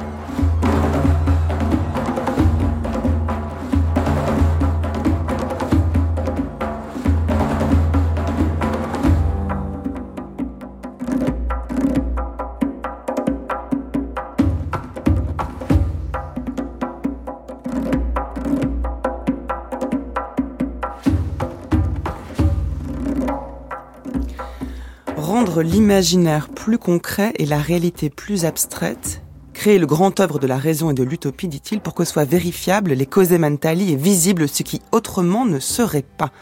Est-ce que c'est une manière de caractériser le geste artistique de Vinci, rendre visible ce qui autrement ne le serait pas? Oui, alors d'abord ce texte est intéressant par sa complexité. Hein. Euh, je pense qu'on mettrait des heures et des heures avant de déplier tous les concepts, tous les, tous les thèmes qui y sont enchâssés. Notamment, il y a un arrière-plan néoplatonicien qui est assez, évident. On a longtemps et souvent, et à juste titre, insisté sur l'importance de la philosophie néoplatonicienne. Je pense notamment à Marcille Fissin à Florence. Donc, euh, Léonard a un peu baigné dans cet univers. Il faut rappeler qu'il est aussi le fils d'un notaire, donc euh, quelqu'un qui est plutôt de bonne famille et qui a sans doute eu accès à des textes, à des sources savantes assez tôt. Donc, il connaît mhm. textes, il connaît ses principes, et donc lorsqu'il présente la, la, peinture comme une causa mentale, il faut entendre le mot de causa dans, dans les deux sens, hein, chose et cause, hein. c'est-à-dire que pour lui, la peinture doit pouvoir mettre en évidence visuellement des idées, des notions. Hein. Il parle de cette ambiguïté, par exemple. Donc, euh, l'ambiguïté, c'est pas quelque chose qui est visuel, c'est quelque chose qu'on peut rendre visible, rendre visuel. Donc, la, la question qui est, qui est intéressante chez Léonard, c'est au fond l'idée finalement de, de concurrencer Dieu parce qu'il n'y a que Dieu à pouvoir euh, créer le monde comme le peintre pourrait le faire, à partir de, de matériaux qui sont des matériaux euh, formels ou plastiques. Euh, c'est une notion qu'on retrouve très souvent dans les écrits de Léonard, cette comparaison de l'artiste à Dieu. L'artiste est face à son œuvre comme Dieu devant le monde en train d'être fait, et donc recréer ce monde. Hein, Daniel Arras parlait de ce paysage quasiment cosmique à mmh. l'arrière-plan. Hein, recréer ce monde, c'est c'est pas simplement reproduire la réalité. Et là, on n'est vraiment pas dans cette idée d'un réalisme. Hein, c'est une notion qui est très tardive. Le, notion de réalisme, c'est au contraire refabriquer le monde pour mieux le faire voir en réalité, pour nous faire voir ce que nous ne verrions pas, ce que nous ne voyons pas au quotidien, parce que nous sommes pris par des tâches, parce que nous n'avons pas forcément la culture visuelle ou philosophique d'un peintre comme Léonard, qui va nous montrer la beauté de cette jeune femme, qui va nous montrer ce qu'est un sourire ou un demi-sourire, euh, nous créer, nous recréer et nous, nous, faire, nous faire voir la beauté de cette femme. Et mais pour faire voir cette beauté, il faut utiliser des outils visuels, plastiques et des procédés narratifs, compositionnels comme ceux qu'on a évoqués tout à l'heure. Donc il ose la comparaison à Dieu. Il ose la comparaison à Dieu. Ça n'est pas totalement euh, il n'est pas le seul. Hein. Depuis l'Antiquité, hein, on parle du Deus artifex, hein, du Dieu créateur, du Dieu architecte. Mm. Et d'autres artistes vont le faire à l'époque, euh, en faisant référence à l'idée qu'au fond, euh, un peintre a un rapport analogique à son œuvre, analogique à celui de Dieu. Personne va se présenter comme un créateur, hein, au sens moderne du terme, hein, au sens de, de créateur euh, d'un monde, d'un monde divin. Mais on parle du, du divin Michel-Ange à l'époque. Euh, Albrecht Dürer, dans un de ses autoportraits, se représente deux faces, comme le Christ. Donc il y a, je dirais, une sorte de jeu mêlé d'humour et d'ironie, où l'artiste se prétend finalement comme le seul maître à bord, comme le seul auteur de son œuvre finalement. C'est sans doute aussi pour ces artistes une façon de, revendiquer une certaine forme de liberté sociale et mmh. professionnelle vis-à-vis de leurs commanditaires, euh, vis-à-vis des, des clients qui peuvent parfois avoir des prérogatives ou par rapport à eux. Donc c'est une façon aussi d'affirmer le caractère libéral, intellectuel, euh, libre, si l'on veut, de, de, la profession de peintre à l'époque et à laquelle Léonard était très attaché, notamment en cultivant cette image hein, du peintre savant, du peintre intéressé par les sciences, alors que ses travaux scientifiques n'ont eu aucune importance à l'époque. Il s'est connu de personne. Hein, ah Et d'ailleurs, en partie, euh, en partie d'entre eux sont imaginaires ou poétiques. Hein. Son hélicoptère ne volera jamais. Hein. Ça, c'est strictement impossible. Mais il y a une sorte de fabrication, ce que Stephen Greenblatt appelle le self-fashioning. Hein. Léonard est très conscient de cela. Il se construit lui-même, il se construit une image, et l'image à laquelle il, tient beaucoup, c'est l'image du peintre savant, du peintre philosophe. Mais ça veut dire qu'il veut nous apprendre quelque chose quand même en peignant. C'est une affaire de transmission de connaissances aussi. Bien sûr, mais euh, il produit des idées, il exprime des idées sur le monde, il exprime des idées sur la peinture, il exprime surtout des idées vis-à-vis du sujet qui est le sien. En l'occurrence, ici, il pense en portraitiste, et son rôle, bah, c'est de montrer la femme la plus belle possible.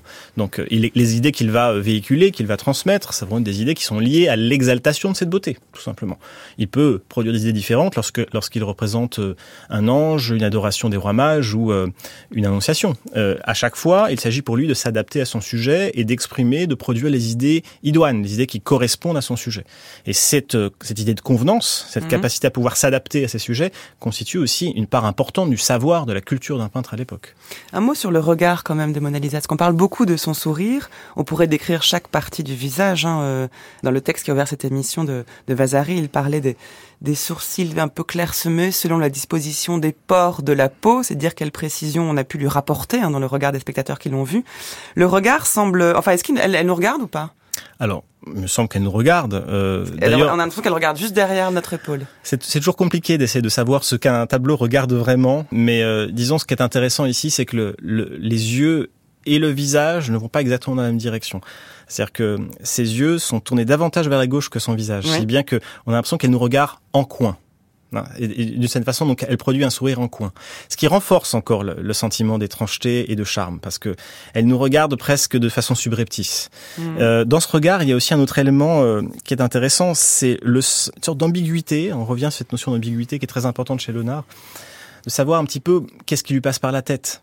Et, et j'ai là devant moi un texte qui est assez amusant, qui, est, qui date de 1666, d'André Félibien, qui réécrit une partie euh, du texte de Vasari, mais en proposant une nouvelle interprétation. Je vous la, je vous la Oui. livre. On dit que Léonard prit tant de plaisir à y travailler qu'il fut quatre mois à le faire. Donc il parle de la Joconde. Et pendant qu'il peignait cette dame, il y avait toujours quelqu'un après d'elle qui chantait ou qui jouait de quelque instrument, afin de la tenir dans la joie, d'empêcher qu'elle ne prit cet air mélancolique où l'on tombe aisément lorsqu'on est sans action et sans mouvement. Alors là, il dit bien que la mélancolie, c'est l'ennui de poser. hein. Véritablement, il y a tant de grâce et tant de douceur dans les yeux et dans les traits de ce visage qu'il paraît vivant. Là, en l'occurrence, Félibien, il avait le tableau devant lui, puisqu'il Ouais. se trouvait dans les collections royales. Et il semble, en voyant ce portrait, que ce soit en effet une femme qui prend plaisir qu'on la regarde. C'est-à-dire que là, il introduit un nouveau thème, même si, à mon avis, il est implicite dans le texte de Vasari, c'est cette ambiguïté d'un regard qui est à la fois vu et voyeur. Elle prend plaisir à être regardée, elle se livre au spectateur. Et il y a une dimension dans ce tableau qu'il ne faut pas sous-estimer, c'est la dimension érotique. On n'a pas de désir. On voit la naissance de ses seins. Ces seins semblent se prolonger dans, les, arrière-plans du, paysage, avec la rivière, le fleuve, le, lac. Euh, il y a tout le travail sur la chair, qui est très important, hein, la chair des mains, la chair euh, du visage. Il y a ces cheveux ondulés, qui tombent de part et d'autre du visage. Il y a le travail de ce voile qui entoure la partie euh, supérieure euh, du Un visage et la chevelure, voilà, donc avec un effet de transparence évidemment.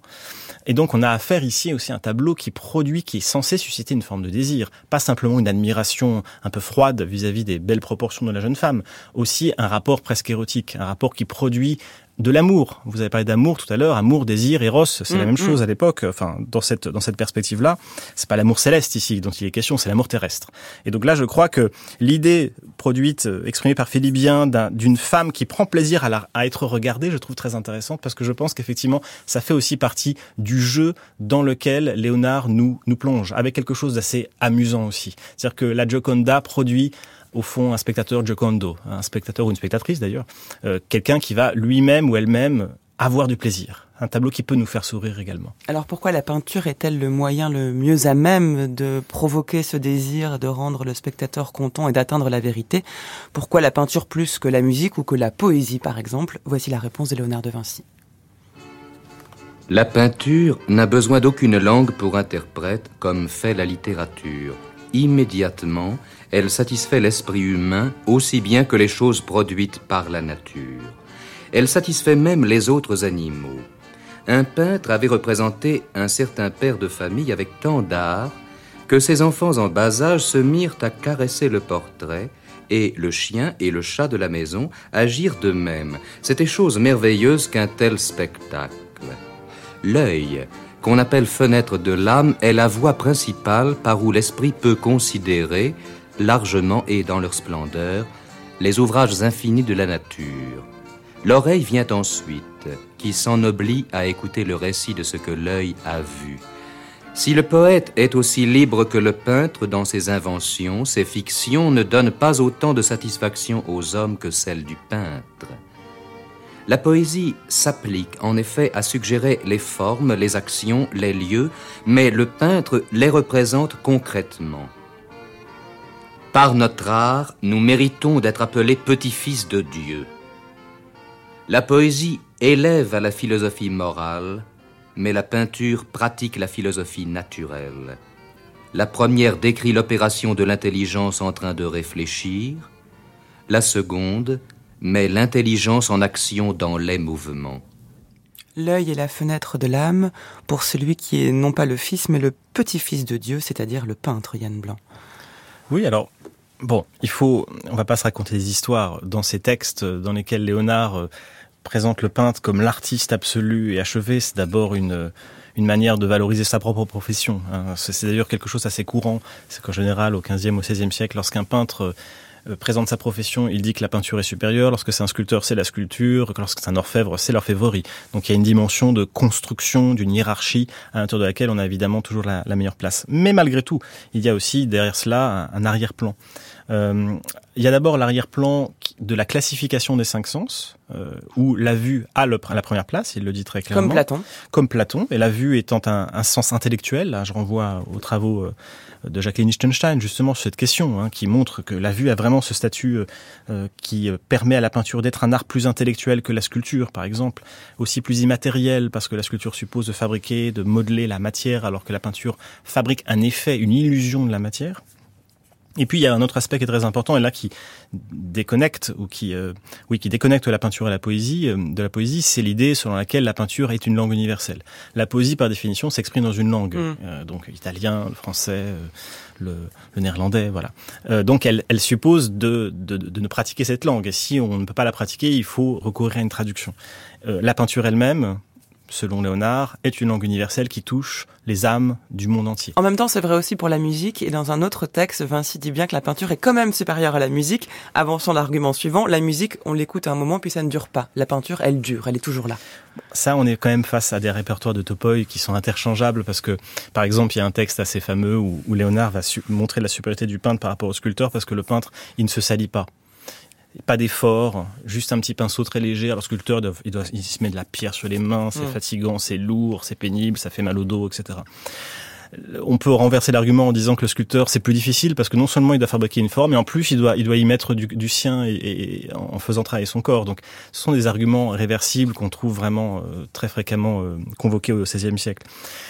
Mais l'enjeu, c'est finalement pas les arguments en tant que tels, mais disons les visées de ces arguments. Et je pense que fondamentalement, euh, pour Léonard, il s'agit de mettre en scène. Je ne suis pas sûr s'il est sincère, je ne suis pas sûr s'il y croit vraiment. Je pense qu'il est, il, est persuadé de, de, de, la nécessité de le dire, mais que la peinture est un art intellectuel. C'est ça. L'idée de la causa mentale, l'idée de la supériorité de la vue comme un sens intellectuel, tout cela renvoie à l'idée selon laquelle la peinture n'est pas simplement faite pour les yeux, ça n'est pas simplement l'imitation de la surface des choses, du monde visible, c'est quelque chose qui doit convoquer un monde invisible, qui est un monde d'affect, un monde d'émotion, un monde de passion, un monde d'idées.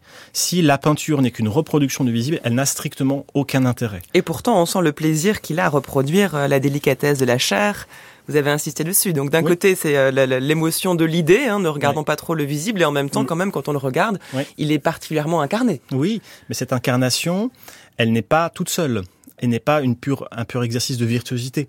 Il n'est pas là pour euh, simplement euh, reproduire le corps en tant que tel. Il y a bien derrière cette représentation, plutôt derrière cette expression, quelque chose qui est ressorti à un projet, Hein, ce qu'on appelle en italien à l'époque un disegno, c'est-à-dire un, dessin au sens euh, EIN. et aussi un dessin euh, IN, c'est-à-dire qu'il y a tout, le travail du dessin en tant que tel mm. qui va accompagner le dessin EIN. Alors puisqu'on parle de l'importance de la vue, on a parlé du regard de la Joconde, quand même un mot sur la lumière. Difficile de parler de Vinci sans parler de lumière, on en parlera encore demain, après-demain et jeudi, puisque euh, Vinci quand même a une utilisation particulière de la lumière. Dans ce tableau de la Joconde, comment décririez-vous ce jeu de lumière? Alors, euh, ce qui est intéressant euh, chez Léonard, surtout dans la deuxième partie de sa carrière, euh, c'est au fond qu'il va restreindre de plus en plus la palette chromatique de ses œuvres. c'est un peintre qui va penser ses tableaux comme un tout ensemble, pour parler comme Roger de Pile au XVIIe siècle. C'est-à-dire que plutôt que de multiplier énormément de teintes différentes, qui donc va créer un effet de variété, mais aussi une façon de diviser le regard au sein de la composition, il va regrouper ces, ces couleurs autour de quelques couleurs principales. Ici, grosso modo, on a deux types de palettes. Hein. Il y a une palette plutôt dans les, les ocres et les bruns, qui sont donc euh, ceux qui sont utilisés euh, pour euh, le corps de Mona Lisa, mais aussi pour une partie du paysage, et puis une palette de bleu-vert qui sont utilisés pour la partie supérieure. Mm. Et ces couleurs vont créer un effet d'ensemble qui va créer cet effet d'harmonie. Hein. N'oublions pas évidemment que la métaphorisation musicale employée par Vasari et par Félibien nous renvoie aussi à cette comparaison entre l'harmonie de la peinture et l'harmonie de la musique. Hein, cette idée selon laquelle il y a un rapport de proportion entre les parties et le tout, qu'il y a, que ce n'est pas une juxtaposition de, parties.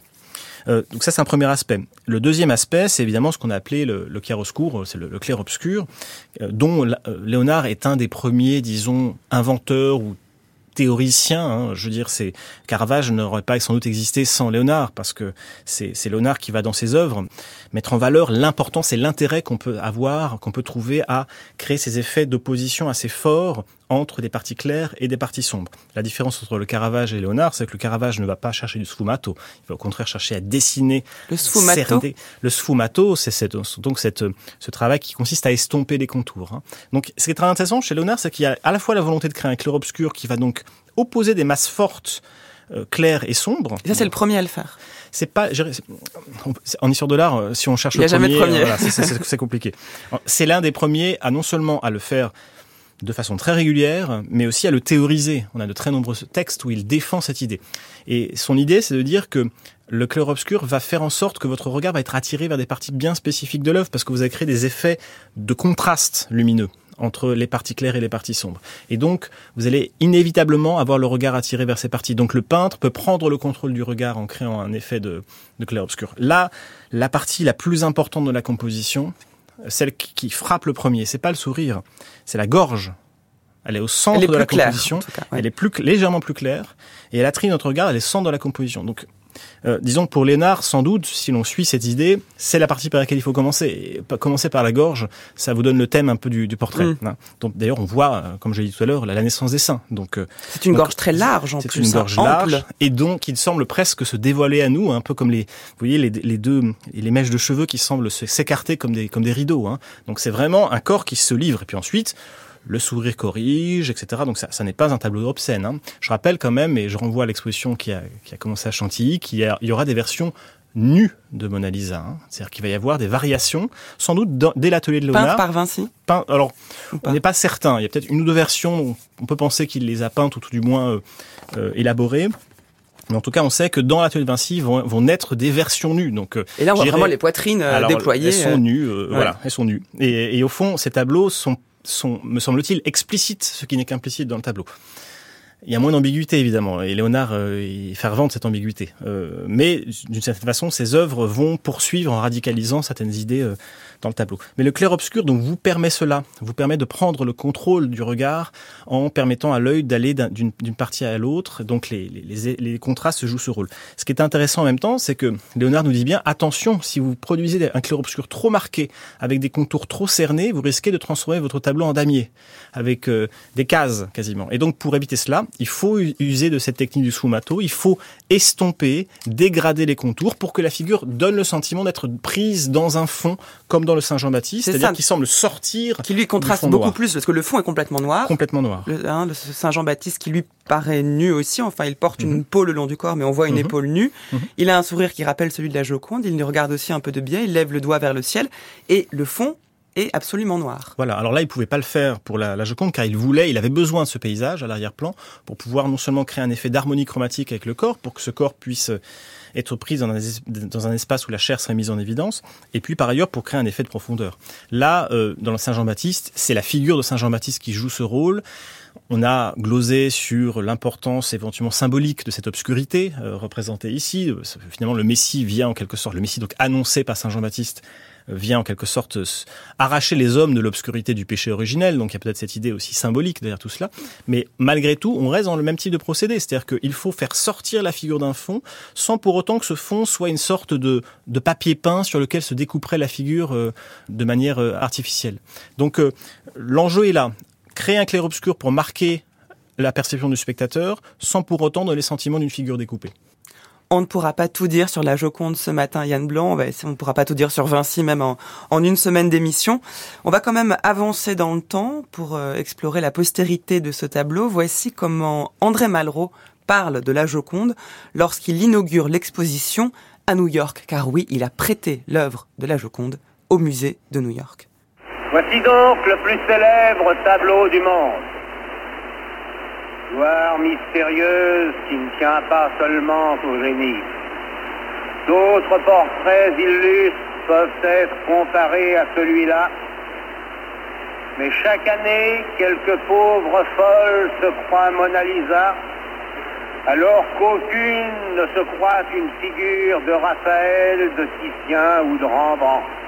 Lorsqu'à mon retour, quelques esprits chagrins me demanderont à la tribune de l'Assemblée française pourquoi avoir prêté Mona Lisa aux États-Unis, je répondrai parce qu'aucune autre nation ne l'aurait reçu comme vous. On a parlé des risques que prenait ce tableau en quittant le Louvre. Mais ceux compris les gars qui débarquèrent un jour à Romanche étaient beaucoup plus certains. Aux plus humbles d'entre eux, qui m'écoutent peut-être, je tiens à dire sans élever la voix, que le chef-d'œuvre auquel vous rendez ce soir, Monsieur le Président, un hommage historique, est un tableau qu'il a sauvé. Alors Yann Blanc, pourquoi est-ce un événement de prêter euh, la Joconde Alors elle est d'abord allée euh, à Washington et puis ensuite à New York au Metropolitan Museum of Art. C'est un tableau qui a fait l'objet de plusieurs euh, vols ou tentatives de vol. Donc c'est un tableau qui, après ces, ces, incidents, a été protégé, n'a presque plus bougé. Et je crois savoir, je crois même être certain de savoir que c'est la dernière fois que la Joconde a, quitté le Louvre. C'est un discours intéressant. En fait, elle voyagera une dernière fois en 74 au Japon. Ah oui. Et depuis, elle n'a plus jamais quitté le Louvre. Donc, euh, c'est une, la Joconde est devenue sédentaire euh, au fil des années après avoir été nomade dans l'atelier de Léonard. C'est assez, assez ironique. Oui. Mais ce texte de Malraux est, enfin, ce, ce discours de Malraux est intéressant parce que c'est un discours religieux. Il parle comme un pasteur. Euh, il nous parle du génie, il nous parle du mystère. Euh, il a un peu quelques, quelques une tonalité un peu misogyne lorsqu'il parle des folles aussi. Euh, oui, donc on est... des folles. Oui, des, des, des, des, folles qui se prennent pour Mona Lisa. Euh, en fait, ça, je, trouve, je pense que c'est un élément très important, c'est que la Joconde est devenue un objet de culte. C'est devenu un objet de culte euh, au sujet duquel il s'agit de d'avoir un rapport de croyance. Et il y a une phrase, on parlait de la race tout à l'heure, qui, qui disait que Léonard, c'était l'artiste sur lequel on a le plus écrit Dieu mis à part. Donc on est vraiment dans cette idée d'une œuvre qui n'appartient plus à l'histoire de l'art, qui appartient à une sorte de culte de l'art, avec les problèmes que ça peut poser lorsque, en modeste historien de l'art, on revient à l'œuvre en expliquant que les mystères qu'on fabrique, que l'autoportrait de Léonard l'autoportrait de son amant, disons qu'on a, on a moins de chances de penser que c'est vrai plutôt que c'est faux et que parfois il faut revenir aux sources, aux archives, à ce que l'on peut savoir en, en transformant le mystère en, incertitude. C'est un peu le problème qu'on peut avoir face à un artiste comme Léonard ou comme Van Gogh, par exemple transformer le mystère en incertitude, c'est vrai qu'on ne peut pas avoir la, recette de ce succès. Il est impossible de comprendre aujourd'hui pourquoi une telle postérité pour la Joconde. Euh, je pense Indépendamment des qualités, oui. il y a beaucoup de tableaux euh, qui ont beaucoup de qualité. Enfin, c'est pas parce oui. qu'il est plus, il a plus de qualité que d'autres tableaux qu'il est si connu. Oui. Bah, là, je, je, citerai de mémoire et donc mal euh, une phrase de Rilke qui disait que la gloire c'était la, la, somme des malentendus déposés euh, sur soi après sa mort. Je pense qu'il y a des raisons intrinsèques à la, à la célébrité de, de Mona Lisa. Euh, son rôle dans l'histoire du portrait, mais aussi énormément de raisons extrinsèques. Euh, son voyage vers la France, la façon dont elle a été utilisée comme modèle par les peintres français au XVIe siècle, les vols, la fameuse euh, parodie, d'ailleurs très drôle et très intelligente de Marcel Duchamp, L-H-O-O Q, je vous la prononce lentement pour éviter d'être obscène, l'autoportrait en Mona Lisa de Salvador Dali. Vous n'avez fait qu'énoncer cinq lettres. Voilà, cinq lettres, c'est rien de, rien de grave. Euh, L'utilisation de cette, cette œuvre dans la, dans la littérature, dans la poésie, dans les films, etc. Et là, comme je l'ai dit tout à l'heure, l'œuvre est célèbre parce qu'elle est célèbre. Et c'est cette idée de, de, célébrité sur laquelle thématise Malraux en comparant la célébrité de l'œuvre aux œuvres illustres. les illustres peintres d'ailleurs, c'est souvent le terme d'illustre est souvent employé pour parler d'art, pour parler des artistes, pour parler des tableaux eux-mêmes, comme si finalement il y avait quelque chose, une sorte de, de hiérarchie inquestionnée, et que la Joconde se trouverait peut-être à ce sommet. Il y a une forme de, de déférence aussi quand même spontanée à Oui. l'égard de cette œuvre. Une déférence, un respect euh, lié au fait que sa célébrité est la- le produit des qualités qui ont été reconnues à cette œuvre. C'est pas simplement une célébrité euh, abstraite, c'est une célébrité liée au rôle que les artistes, que les commanditaires, que les clients ont pu euh, saisir dans, cette, œuvre, dans l'histoire du portrait. Donc c'est ce rôle euh, de pivot qui a été identifié comme tel et qui a permis à l'œuvre de, devenir célèbre. Y a-t-il eu des textes, des discours contre la Joconde? Des gens qui n'aiment pas ce tableau et qui expliquent pourquoi? Oui, alors on a on a des textes étonnamment laconiques, euh, des, des descriptions de, de visiteurs de l'atelier ou des visiteurs des collections françaises au XVIe siècle qui nous parlent d'un tableau de jeunes femmes brunes ou à peu près à peu près de, de cela. Donc le tableau n'a pas suscité toujours un, un enthousiasme débordant, ne serait-ce que parce que évidemment à partir du moment où le tableau est copié, euh, varié, réutilisé, ces inventions deviennent un peu banales parce qu'elles elles sont simplement euh, prises par tout le monde, prises en compte par tout le monde. Et c'est d'ailleurs aussi la raison pour laquelle aujourd'hui on peut ne pas forcément être frappé immédiatement par cette œuvre. Mais il on reste, on trouvera toujours à toutes les époques quelques artistes, quelques quelques amateurs, quelques théoriciens à être intéressés par ce tableau sous des angles d'ailleurs assez assez différents. N'en déplaise à Léonard de Vinci, ici on parle de peinture mais aussi de musique. On va se quitter avec une des très nombreuses chansons qui a Mona Lisa pour titre ou pour sujet. Voici la version de Nat King Cole.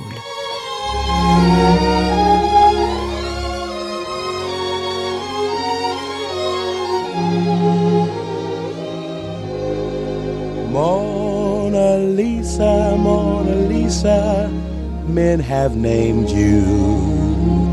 You're so like the lady with a mystic smile. Is it only cause you're lonely they have blamed you for that Mona Lisa strangeness in your smile? Do you smile to tempt a lover, Mona Lisa? Merci beaucoup Yann Blanc d'être venu nous parler de la Joconde ce matin. Je rappelle que vous êtes professeur d'histoire de l'art de la période moderne à l'Université de Genève et que vous êtes l'auteur entre autres d'un ouvrage magnifique sur Léonard de Vinci aux éditions de la Martinière.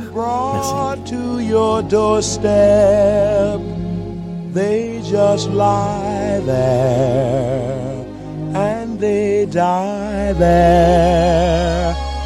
Are you warm? Are you real, Mona Lisa? Are just a cold and lonely, lovely work of art? Merci à Nicolas Berger, Marie-Laure Ciboulet, Anaïs Isbert, Marion Dupont, Géraldine Mosna-Savoie, Isis Jourda, Colomba Grossi, Elsa Le Saunier, Guillaume Ledu, Manuel Couturier Vincent Schmitt. et Jean-Frédéric. Merci Adèle, cette grande traversée continue demain et demain je parlerai de ce qui a disparu des œuvres de Léonard avec l'historien Pascal Briouat et pour votre part Eh bien nous, après la Joconde aujourd'hui, demain, on évoquera la Sainte-Anne en compagnie du philosophe Jacques Dariula. À demain. À demain Emmanuel. Do you smile to tempt a lover, Mona Lisa? Or is this your way to hide a broken heart? Many dreams have been brought to your doorstep. They just lie there and they die there. Are you warm? Are you beside are just a cold and lonely, lovely work of art.